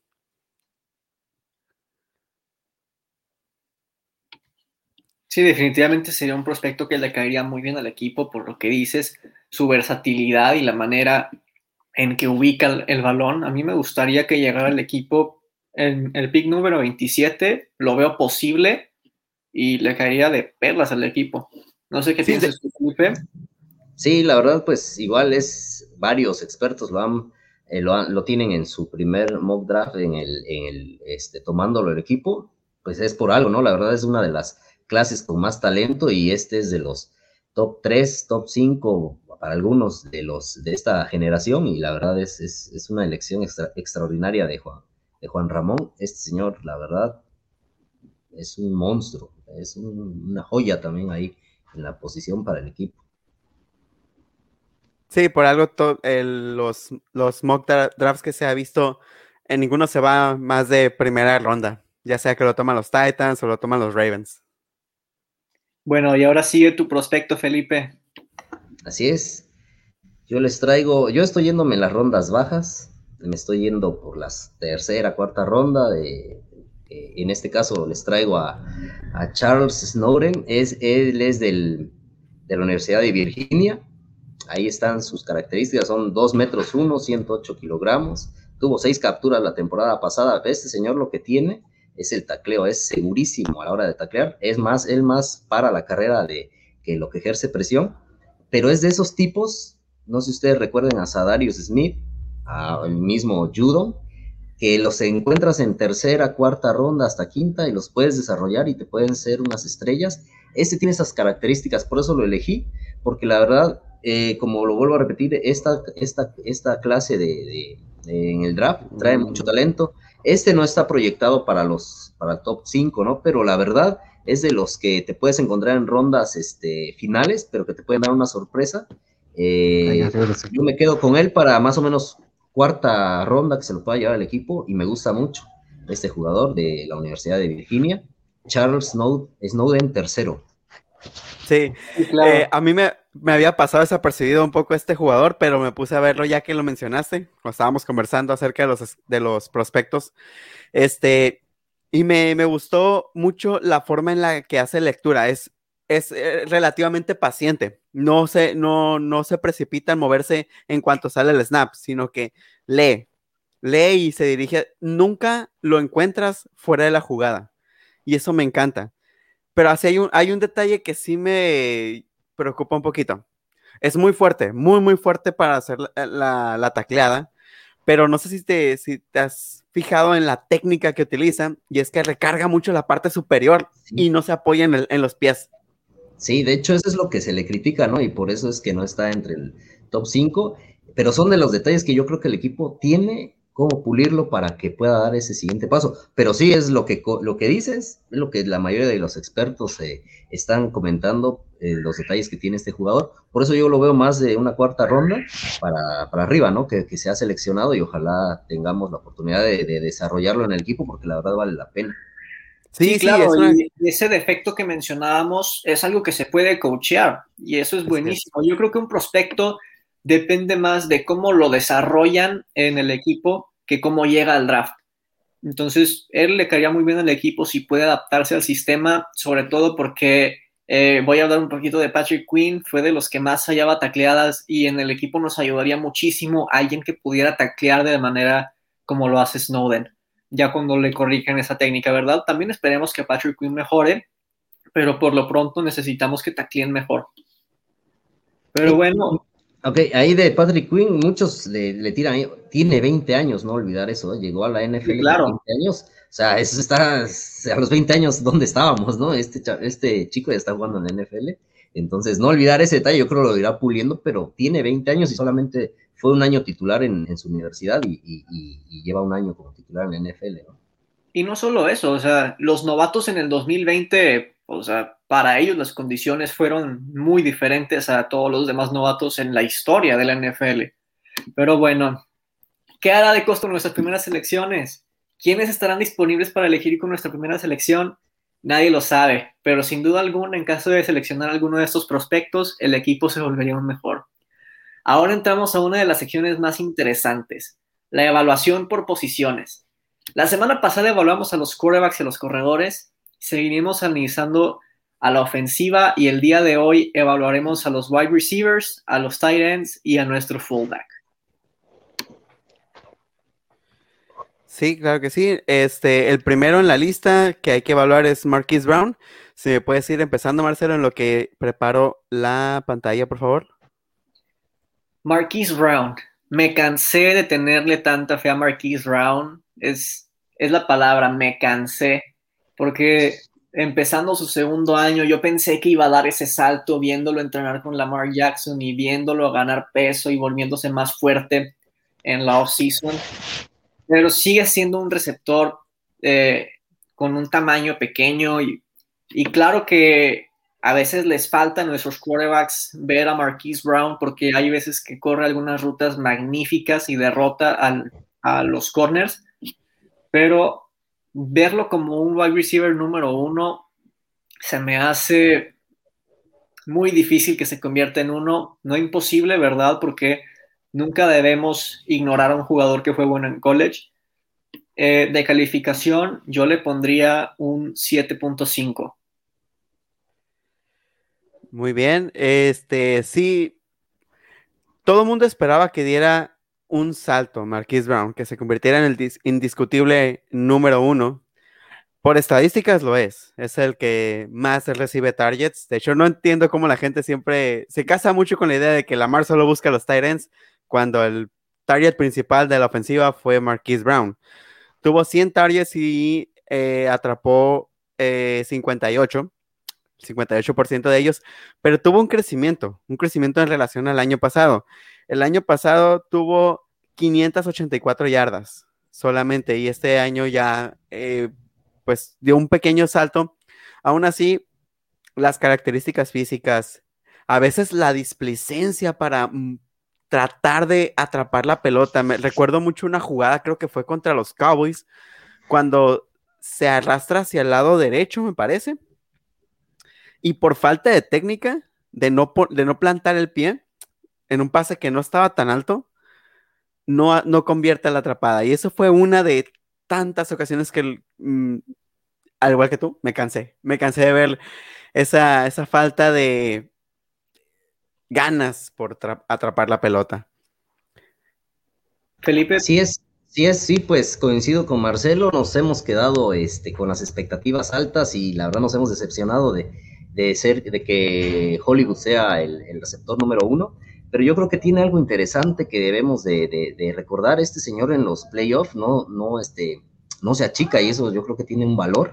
Eh, lo he visto en, este, eh, mostrarse y eso me parece, me parece destacado. La verdad, el juego que perdimos con Titanes, él sacó, eh, bueno, alzó la mano, ¿no? Y fue el, el mejor receptor en ese partido para el, para el equipo. Igual en la revancha con Titanes lo vi muy conectado.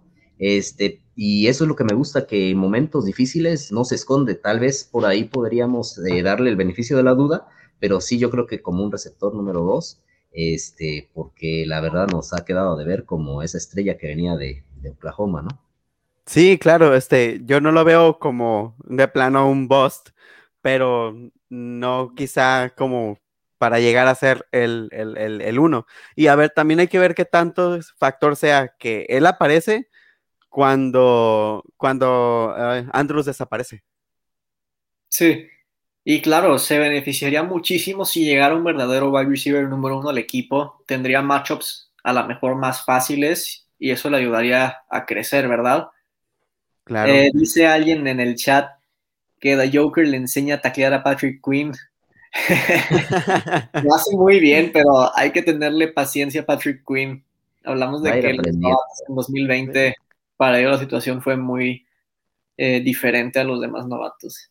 Y dice que aunque no se toca mucho el tema, pero que cree que en la línea de linebackers necesitamos a alguien para complementar a Patrick Quinn y que veamos a los Bucks con esa pareja de Lavonte David y Devin White. Hay con qué, ¿no? Malik Harrison y Chris Board y LJ Ford, creo que tenemos con qué, ¿no? No sé qué piensen ustedes.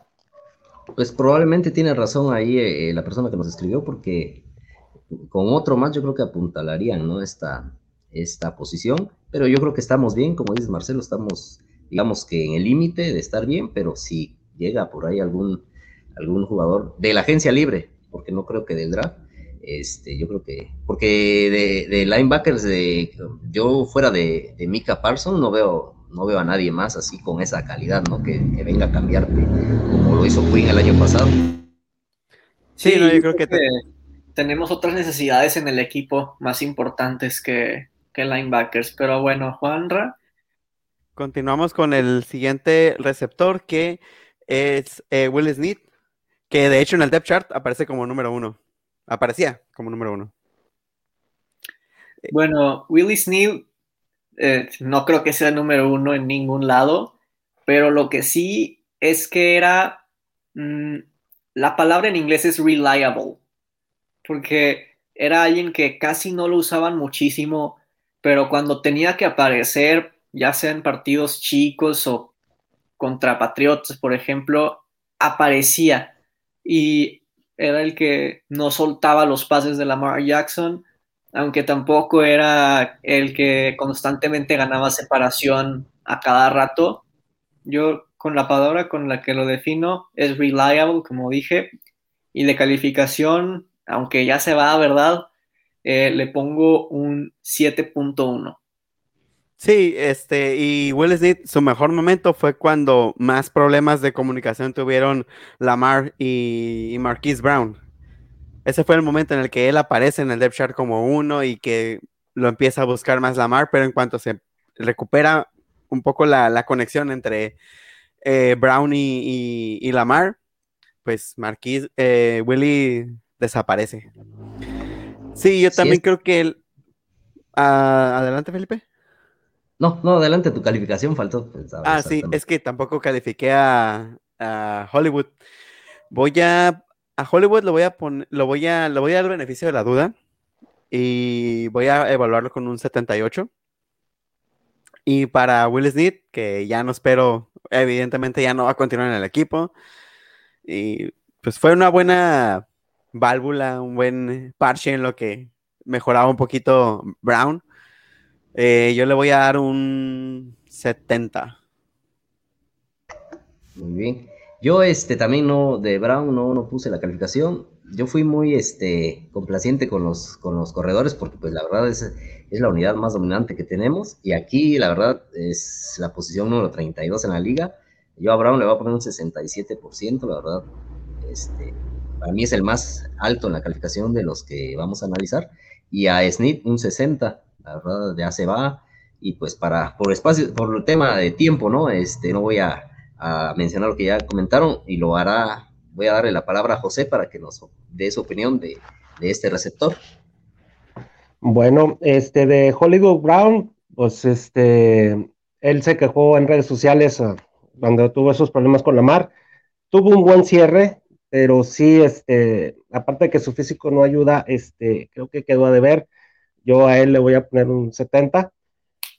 Y Will Smith, pues es el como que el clásico ejemplo de, de, poder hacerlo y no querer, ¿no? Entonces, este, creo que él también se va a ir y pues lo vamos a dejar en un 68.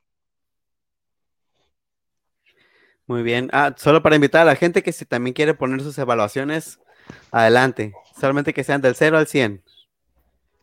Continuamos. El siguiente receptor que tengo en eh, la lista es Miles Boykin. Bueno, Miles Boykin en su temporada de novato yo le tenía muchísima fe porque se supone que iba a ser ese receptor que iba a ganar esos duelos uno a uno de esas eh, que son 50-50, que puede ganar tanto el defensivo como el receptor, ahí lo pone a competir el quarterback, pero simplemente ha sido inconsistente, no gana separación. Eh, voy a darle un pequeño plus de que bloquea muy bien en en las corridas. Si ves alguna corrida de 20 o más yardas, muy probablemente vas a ver a Miles Boykin bloqueando. Pero simplemente para lo que vino, no lo ha estado haciendo como se esperaba que lo hiciera. 57.6% de pases atrapados es... Simplemente no, no puedo ponerle más de un 64. Así es, yo estoy casi coincidimos en el número. Ahí Marcelo le puso un 63, fíjate. ha puesto 65 y, y después cambié a 63. Eh, pues lo mismo, ¿no? Yo creo que pensábamos que él podría ser un Metcalf o un, este, o un AJ Brown, ¿no? Y la verdad, pues nos hemos llevado una decepción aquí, esperábamos más, pero pues, digamos, eh, la única virtud, virtud que le veo, y lo comentaste al principio de, este, de esta transmisión, es la juventud que tienen, ¿no? La mayoría de los receptores, y él cuenta con eso, pero la verdad sí necesita demostrar un poquito más en su tercer año y, veremos este, qué pasa ahí con él. Le digo, 63 sería mi calificación, José. Vamos contigo. Mm, bueno, le voy a dar el beneficio de la duda, este, por, la cuestión de, su juventud.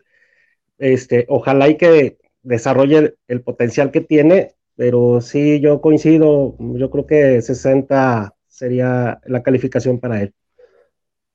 Igual que un, usuario aquí del, del de, en el chat, perdón, nos dice que el promedio. Astro Rodríguez. Astro ah, Rodríguez López es. Nos comenta que el promedio en general, al parecer, es de 60 para él.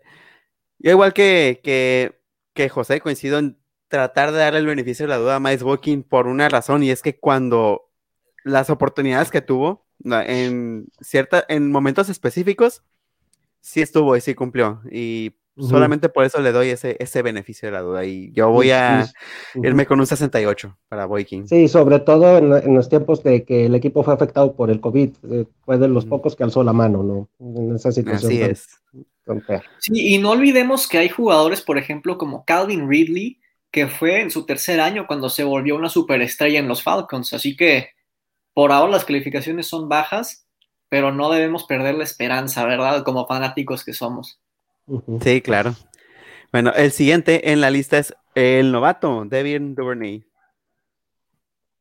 Mira nada más que bonitos números. Digo, 76.9% de pases atrapados es una maravilla para un quarterback, para un receptor. Eh, este, simplemente no lo utilizaron como debieron utilizarlo. Y eso creo que lo hablamos desde la temporada regular hasta la fecha deben de utilizar más a Devin Duvernay. Para mí que eh, a mediados de la temporada debió convertirse en el receptor número 2 del equipo. Eh, es explosivo, este, y eso le cae muy bien a la ofensiva de Ravens. Lo usaban en jet sweeps, regresaba patadas, eh, pero sí, debieron utilizarlo más. Por ahora yo le pondría un 65. 65 le pongo a Duvernay. Ok, yo este, pues estoy en esa, en esa misma línea. Aquí me gustaría apuntar que entre él y el otro jugador que vamos a analizar más adelante, que llegaron juntos en, el draft pasado, pues los dos, la verdad, en, el estado de Texas, lo que se les conocieran, que tenían las manos muy seguras, y yo creo que lo deberían de ocupar más, ese es el detalle, ¿no? En el equipo, que no lo ocupan como, como la mayoría pensamos, eh, pero pues ya es parte de una filosofía, ¿no? Eh, se, le da un poco juego a los novatos eh, y yo creo que él sufrió parte de esto, pero la verdad es un jugador que en las pocas oportunidades que tocó el balón hizo grandes jugadas. Yo, por los números, la verdad, o sea, tiene en cuanto a eh, el tipo de juego, perdón, el, el, el, tiempo de juego, yo me voy a ir un poquito más abajo, no por la calidad del receptor, sino por, el, por lo poco que, que participó, y eso es culpa de los entrenadores, le voy a poner un 58. Ok, okay. Sí, yo coincido con Felipe en, la, en esa cuestión de no creo, creo en el potencial de Duvernay, pero nos hace falta ver más. Uh -huh. y, y, algo me dice, si quieren hacer tape de esto, pero creo que Duvernay y va a ser el más beneficiado con la llegada de los nuevos entrenadores, de, tanto de Tim Martin como de. Ay, se me fue el nombre del otro. Williams. Kate Williams. Williams, sí, Kate Williams. Algo me dice que él va a ser el más beneficiado de esto y espero ver una mejoría evidente en, el, eh, en él el próximo año. Pero sí, este año no puedo, no puedo darle más de un, uf, un 60. Ahí nos dice Eduardo que le pone a Hollywood 75, Smith 65, Boykin 60, Duvernay 64, pero insiste igual que nosotros que le den chance de jugar. Y a James Brochet, que ahorita lo vamos a analizar, 60, pero espera verlo más seguido. Claro, es lo que todos esperamos. Esperamos ver un poquito más de, de estos novatos, que sobre todo Duvernay, que llegó con eh, buenas credenciales. Pero antes de, de llegar al último novato, tenemos a a Des Bryant. Podrías quitarlo. La verdad, lo último que hizo ya no me gustó. Así es que... Mira, Adelante. yo creo que nos emocionamos de más con la llegada de Des Bryant. Se esperaba mucho más de él y claro que no lo involucraban muchísimo, pero aún así, hombre, atrapar seis pases en 11 targets pues, parecen números de novato de, de séptima ronda, ¿verdad? Eh, tuvo sus dos touchdowns, pero en, en los dos. Eh, uno fue bueno contra Jacksonville, en, eh, en el que siguió la jugada. Uh, le dieron tiempo a Lamar, pero simplemente no había separación y él siguió la jugada hasta terminarla y eventualmente atrapó el pase de touchdown. Y el otro contra Giants, que fue un, una cobertura pésima por parte de los Giants. Eh, pero pues sí, se esperaba que fuera un receptor que compitiera un poquito nos emocionamos de más por su llegada y simplemente no, no aportaba al equipo, ni siquiera como Miles Boykin, que al menos podía bloquear la, la, carrera, ¿verdad? Yo le pongo un 50 más que nada por la decepción que nos dio a todos. Wow, eh, de hecho, yo al contrario, yo no esperaba nada de Des Bryant. Eh, vamos, estuvo en, San, en antes y no pasó nada con él. Dije, va a llegar un equipo donde se lanza mucho menos que en Saints y no, no, esperaba nada realmente. A mí sí me sorprendió lo que hizo. Principalmente por lo mismo, no esperaba nada. Y aparte de Snead, otro que levantó la mano cuando Brown andaba abajo fue Des. Y lo vimos en el juego contra Titans. A mí, yo sí esperaba que a partir de ese punto, Des fuera otro dentro de la, de la, de la ofensiva de, de Baltimore. Y a pesar de que lo último que hizo, pues no estuvo tan, tan guay. A mí sí me gustó que defendió a Lamar Jackson. En Instagram presentó un video de cómo él puede lanzar cualquier pase. Entonces, yo sí le, le voy a, lo voy a rescatar un poquito más y le voy a poner un 66. Bien, pues yo la verdad no, igual como Juan Ramón, no esperaba mucho de él. De hecho, no esperaba su llegada. Estaba yo más en el lado de Antonio Brown, ¿verdad? Pero bueno, es otra historia. Eh, yo le pongo un 55 y lo veía yo más como un mentor para los jóvenes receptores que están en el equipo, pero pues al final lo traiciona lo mismo que siempre ha tenido ese detallito, ¿no? Es que su, su, personalidad y pues la verdad ya lo último que supimos de él, pues a, algunos aficionados nos causó un poquito de, de ahí de conflicto, no sé cómo lo veas tú, José. Bueno, pues este, de hecho, para mí la llegada de él fue muy sorpresiva, no me la esperaba. Este, hizo poco, también no le dieron mucho juego, pero pues también lo que dijo en la semana que, que no se veía en Baltimore, pues la verdad muchos aficionados no nos cayó bien.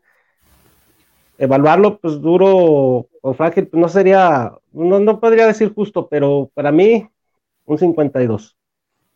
Ok.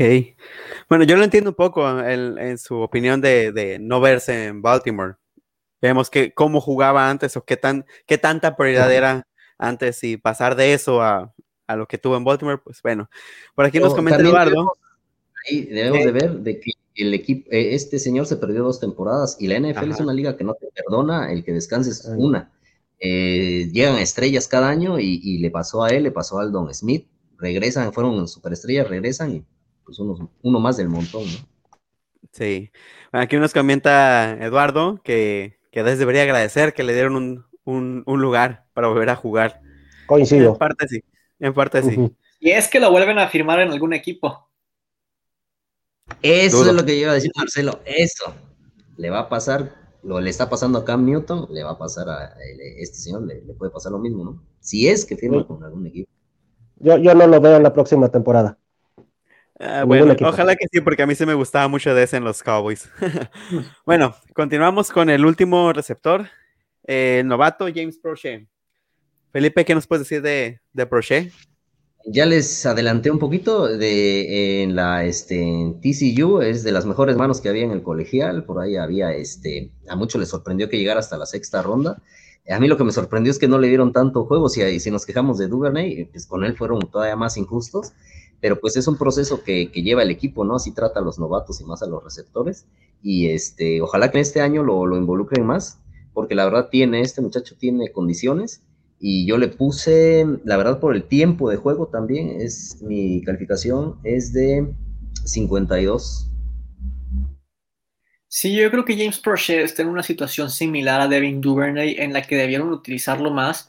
Ahí dice 33% de pases atrapados, uno de tres, pero falta contexto, ¿verdad? Porque uno de, esos pases fue una intercepción que se comió a la mar contra Steelers, que fue el pick six de, de Spillane y ahí James Prochet no tenía nada que hacer, ¿verdad? Eh, este, y hay una situación y es que cuando vamos perdiendo y necesitamos completar pases para eh, ahí tarde en el juego, necesitamos depender del brazo de Lamar Jackson y de las manos de nuestros receptores, como contra Chiefs, fue cuando Mark Andrews y Hollywood tenían dedos de mantequilla. Y eso en parte puede ser porque viniendo de, de, colegios como Oklahoma y Alabama y cosas así, están acostumbrados a, ir ganando y entonces cuando van perdiendo se sienten muy incómodos. James Prochet no viene de uno de los colleges más ganadores de todos, si bien viene de un buen college. Sí, de la metodista, perdón, yo dije TCU es de la metodista de Texas, perdón, no me equivoqué. Sí, y por ejemplo, cuando lo draftearon los Ravens, Mike Tomlin como que lo aplaudió porque, digo, él es un genio para draftear receptores y dijo que es de las cosas que buscan los receptores, que tengan muchos pases atrapados en college y es lo que tiene James Prochet, tiene manos seguras. Yo pienso que debieron haberlo involucrado más, sobre todo cuando íbamos abajo, porque es alguien que no se iba a poner nervioso cuando íbamos perdiendo. Pero pues sí, debieron utilizarlo más. Eh, hizo un buen trabajo como, como punt returner, y eso le salva un poquito los puntos que le voy a poner, le pongo un 59. Sí, este, de hecho, ahí está en la estadística, por eso puse el 0 a un lado. Si bien estuvo, estuvo en el roster de 14 partidos, solamente no inició ninguno. Así Entonces, es, Eso, eso, te habla de la poca participación que tuvo James Prochet. Entonces es injusto eh, cualquier tipo de número que pudiera darle. Pero pues bueno, los números tienen que ser así, tienen que ser fríos y pues a Prochet le voy a poner un 52. No puedo darle más, pero pues no es, su, no es su culpa realmente. Coincidimos, sí. Aquí dice Bernardo, por ahí nos está viendo, eh, rápido, dice, no es por defender a Des Bryant, pero recuerden que también aparte de su inactividad todavía le diagnosticaron COVID y levantarse de eso es de aplaudirse. Yo creo que sí es por defenderlo, No, sí, sí, aquí somos desbeliever. Bueno, yo sí soy desbeliever. Y nos acaban de poner ahí en el chat que James Prochet cumplió su función como kick returner, no tuvo ningún fumble. Y totalmente de acuerdo, te digo, tiene manos seguras, hay que saber usarlas, ¿verdad? Claro. Claro, y rápido, rápido, porque creo que no lo vas a poner aquí, hasta ahorita se me vino a la mente. Rapidísimo, ¿eh? Chris Moore, yo creo que se va, ¿verdad? Sí. Ah, no, sí. sí. Tenemos otro comentario, nos dicen que eh, Duvernay, perdón, y Prochet son diamantes en bruto. Ojalá sepan desarrollarlos bien. Yo sí tengo fe, sobre todo en lo que, en lo que, en lo que, con, la llegada, perdón, de Tim Arden y de Keith Williams. creo que podemos ver un buen, eh, un mejor futuro de estos dos muchachos. Entonces, ahora hablemos de la necesidad. Que vamos a empezar con Felipe. Felipe, ¿qué grado de necesidad ves en la posición de wide receiver para los Baltimore Ravens? Donde dijimos que uno, para los que nos están viendo, uno era. Uno es el más bajo, que no había. Y cinco, ¿no? Uno es el más bajo, que no, que no hay necesidad, y cinco es una necesidad evidente, es traigan ya a un, a un jugador de esa posición. Este es el número que tenía Joe Flaco y es el 5, ¿no? 5 la necesidad más evidente creo que tiene el equipo ahorita junto con otra, pero 5. Yo le pongo un 4.5, ¿por qué? Porque tenemos un nuevo coach de receptores y porque es un grupo joven, sin embargo es una necesidad que es evidente, simplemente pienso que hay otras necesidades que el equipo necesita aún más, pero 4.5 es... Eh, sí profe Marcelo, profe Marcelo, 4.5 no sube a 5. ok, va. ok, eh, coincido con Marcelo, creo que eh, hablar de, la necesidad máxima sería de, plano decir que, que, ni siquiera estamos cubiertos y por lo menos tenemos a, a, cuatro, me parece, receptores. Este, sí, cuatro. Entonces, pues bueno, por necesidad, por no repetir el mismo número, porque también iba a decir 4.5, voy a ponerles un 4.2.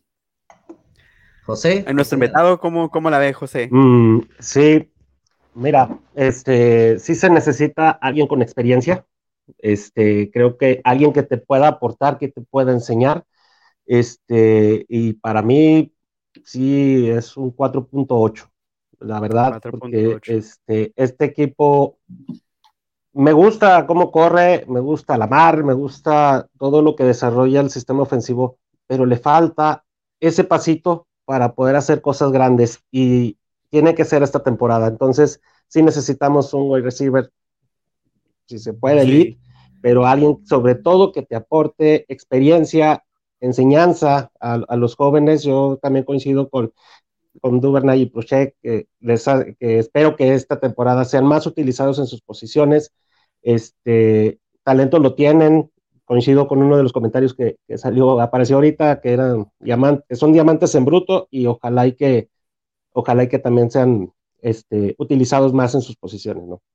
Sí, aquí ya tenemos a gente, a gente comentando y dejando sus, su grado de necesidad, un 5 por aquí.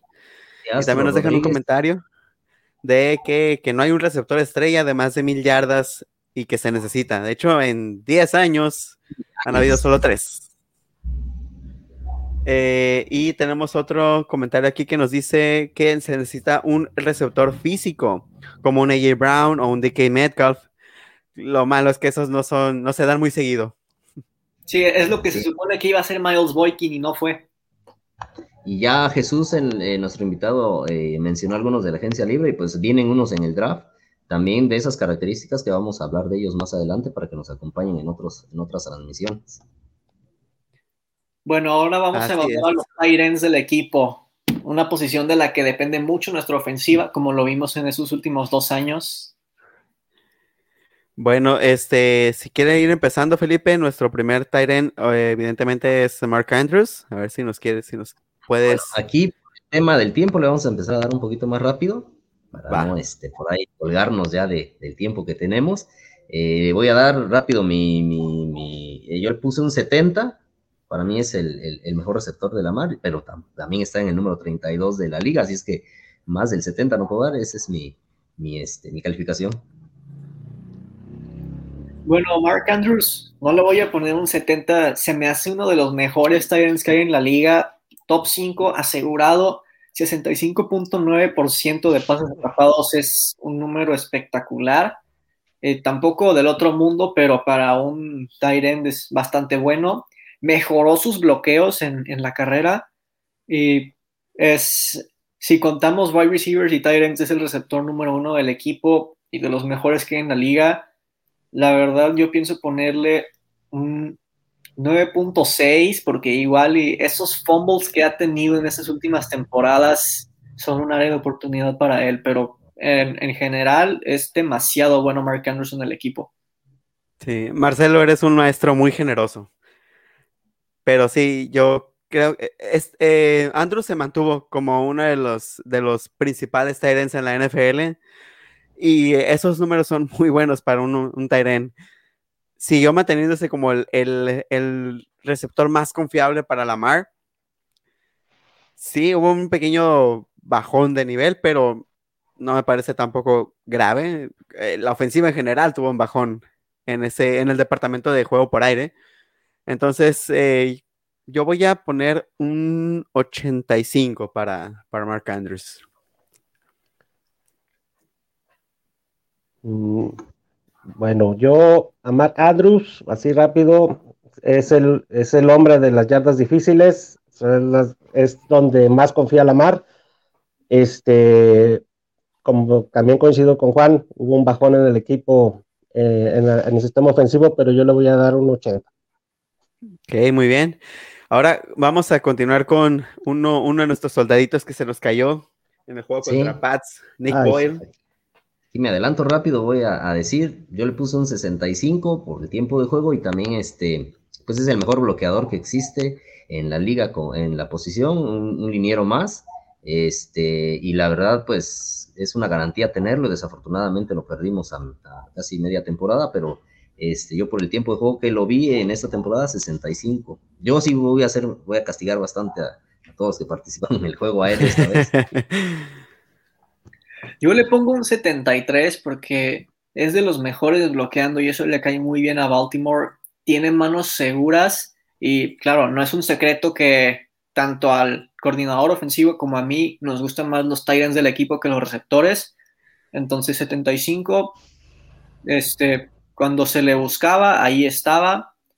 Eh, y los bloqueos que hacía, muchos pancakes ahí de vez en cuando en, las corridas. Entonces aporta mucho el equipo, 75 se me hace justo para él. Sí, creo que eh, en cuanto a la función que él desempeñaba, aportó, aportó en los bloqueos para el juego terrestre. De hecho, su participación más protagónica es dentro de ese esquema, dentro de los eh, paquetes de juego terrestre. Entonces no puedo, no puedo castigarlo en demasía.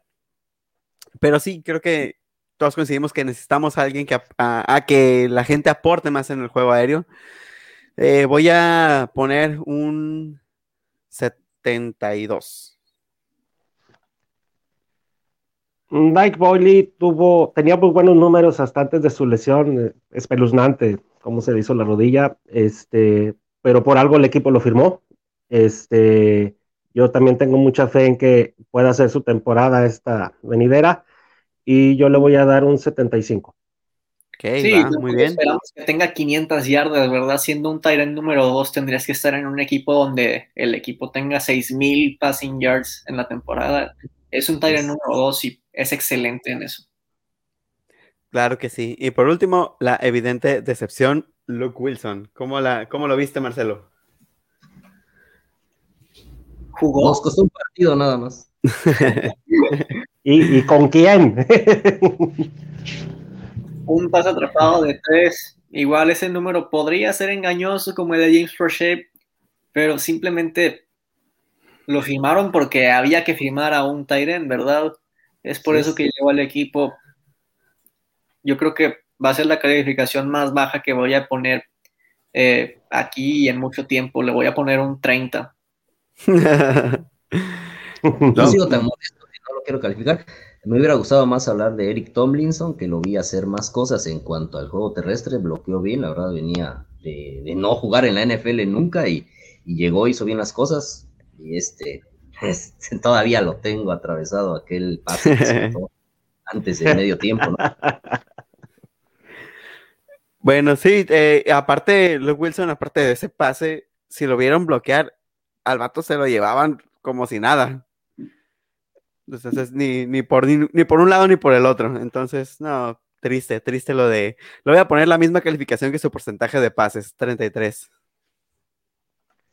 razonable. No, se, no se merece ni 20, así de simple. Eh, entonces, eh, ahora, pasamos a la necesidad, perdón. Sí, me gustaría mencionar aquí para que lo tengan presente.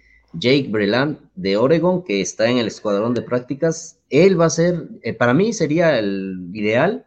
Eh, no pudo jugar porque venía de una lesión fea de la pierna, se rompió la pierna, no le dio tiempo de llegar bien a la temporada, pero esta vez yo creo que este, ese, ese, a mí me gusta mucho ese, esa ala cerrada y van, eh, van, a, van a escuchar mucho de él. Jake Breland de Oregon, viene de Oregon, de era compañero de Herbert. Ok, no olviden ese nombre, Flock para que lo tengan muy eh, en, cuenta. Ahora terminamos con el grado de necesidad. Eh, vamos a empezar con el invitado. Del 1 al 5, José, ¿cómo la ve? Mm, puede, ser el, el en 3. Le voy a poner, pues yo sería como pues, un 3. O sea, ni muy, muy, ni tan, tan. Sí, pero sí se, este, con Andrews y con Boylan, o sea, tenemos este, serían el uno y dos, pero sí necesitamos un respaldo, ¿no? Yo dos. Ok, eh, Marcelo. Sí, yo también le pongo dos, y es que se resume en que en la off-season va a haber competencia para ser el Tyrant número tres del equipo. Entonces, cuando ves que tenemos a Mark Andrews, que es excelente atrapando pases y ha mejorado sus bloqueos, y Nick Boyle, que es de los mejores bloqueando, va a haber competencia por ese tercer end y tenemos con qué en el escuadrón de prácticas para un tercer end, entonces le pongo un 2, claro que podría mejorar, pero no es una necesidad muy eh, importante en el equipo. Sí, bueno, yo me voy a quedar todavía más en medio porque nominalmente la, necesidad existe porque nominalmente no hay un Tyrant 3, pero eh, creo que lo van a cubrir sencillamente, eh, de manera muy sencilla. 2.5. Hay que terminar, para, bueno, más bien para ya terminar, vamos rapidito con el último jugador, que es nuestro fullback, Patrick Ricard. Quiero que me den tus opiniones al respecto del desempeño de Patrick Ricard. Bueno, yo rápido es 100 le voy a poner de toda la calificación máxima. Nadie tiene un jugador así en la NFL el, fullback más dominante, no sé qué más pueda yo decir de él, puede jugar defensa, puede jugar este, equipos especiales, lo que él quiera lo puede hacer. Este, 100, es, es un jugador que yo siempre quiero en mi equipo, un jugador como él. Sí, definitivamente. Eh, yo le voy a poner un 95 porque estoy evaluando nada más cuando juega de fullback. Ya como jugador en particular sí le pondría un 100 porque es de, más, de lo más versátil que hay en toda la liga, jugando de fullback y de tackle defensivo. Bloqueando eh, las carreras es excelente. Los Ravens lo utilizan muchísimo. Y atrapando pases, eh, corre trayectorias de fullback que son cortas, pero después pelea por yardas como guerrero. Entonces, le pongo 95. Sí, por la cuestión de esfuerzo, el tipo merece un 100, pero ya siendo un poco más frío, yo recuerdo por ahí un drop y viendo eh, los coaches films, este, te puedes ver, dar cuenta de que en un par de jugadas se lo llevan, no, entonces siendo ya exigentes, muy, muy exigentes, realmente, voy a darle un 88, como des. Yo eh, no he visto un fullback en los últimos años tan dominante como Patrick Ricard, este, muy usado en bloqueos, este, en optativas, este, y es un jugador completo, ¿no? Agarrarlo en, cuando va revolucionado es muy difícil, necesitan ser tres jugadores para poderlo taclear, yo le voy a dar un 100. Muy bien. Y en cuanto al grado de necesidad, honestamente, no creo que vaya a haber un equipo de aquí a 100 años que tenga dos fullbacks en el equipo, salvo que se lesione el que tenían, ¿verdad? Este, pero eso fácilmente se puede agarrar con un drafted rookie. No hay equipo que necesite dos fullbacks. La temporada pasada llegó uno, un hijo de un luchador, no sé si lo recuerda, no me acuerdo del apellido, que era muy bueno, o sea, era una bestia que este que llegó y es un fullback y tenía una velocidad impresionante. Por ahí alguien lo debe recordar. Eh, tiene un apellido así medio alemán, este hijo de un, un luchador de la WWE pero muy bueno, la verdad se veía dominante, nada más que obviamente en una división por ahí, no, no de la, número, este, de las, de las mejores universidades, perdón, pero llegó eh, para esa posición y obviamente, pues como dice Marcelo, yo creo que no hay equipo que vaya a tener dos, dos este, jugadores ocupando esa posición, ¿no? Sí, por claro. eso el grado de necesidad es uno. Con Patrick Ricardo es suficiente. Claro, claro. Eh, ahí nomás una revisión rapidita de los comentarios. Eh, Mark Andrews de 9 bajó a 8. Eh, les, un 30, menos 30 para Luke Wilson. Y el grado de necesidad pusieron ceros y los Titans están sanos. Tiene mucha razón. sí, Patrick Lecard. Ah, mira, usaron mi calificación también. O yo usé la de él, no sé. Con 88 y 100 para Patrick Lecard. Ok, este, pues ya sería todo, Marcelo. Sí, bueno, estas son las posiciones que evaluamos el día de hoy. Claro, esta sección continuará la próxima semana. Ya para cerrar, Felipe, ¿cómo te encontramos en redes sociales? Bueno, a mí me pueden seguir en, Facebook como José Madrid, ahí me pueden leer en algunos grupos. Quiero aprovechar este espacio, agradecer a la gente del grupo de Nación Raven porque nos permiten este, tener este contenido en, en, el grupo y han sido demasiado, se han deportado muy bien con nosotros. Ahí me pueden encontrar como José Madrid y este, y pues muchas gracias a todos por vernos. Este, gracias a ti Marcelo por por, por, la oportunidad aquí en el programa. Y pues me despido de ustedes. Excelente.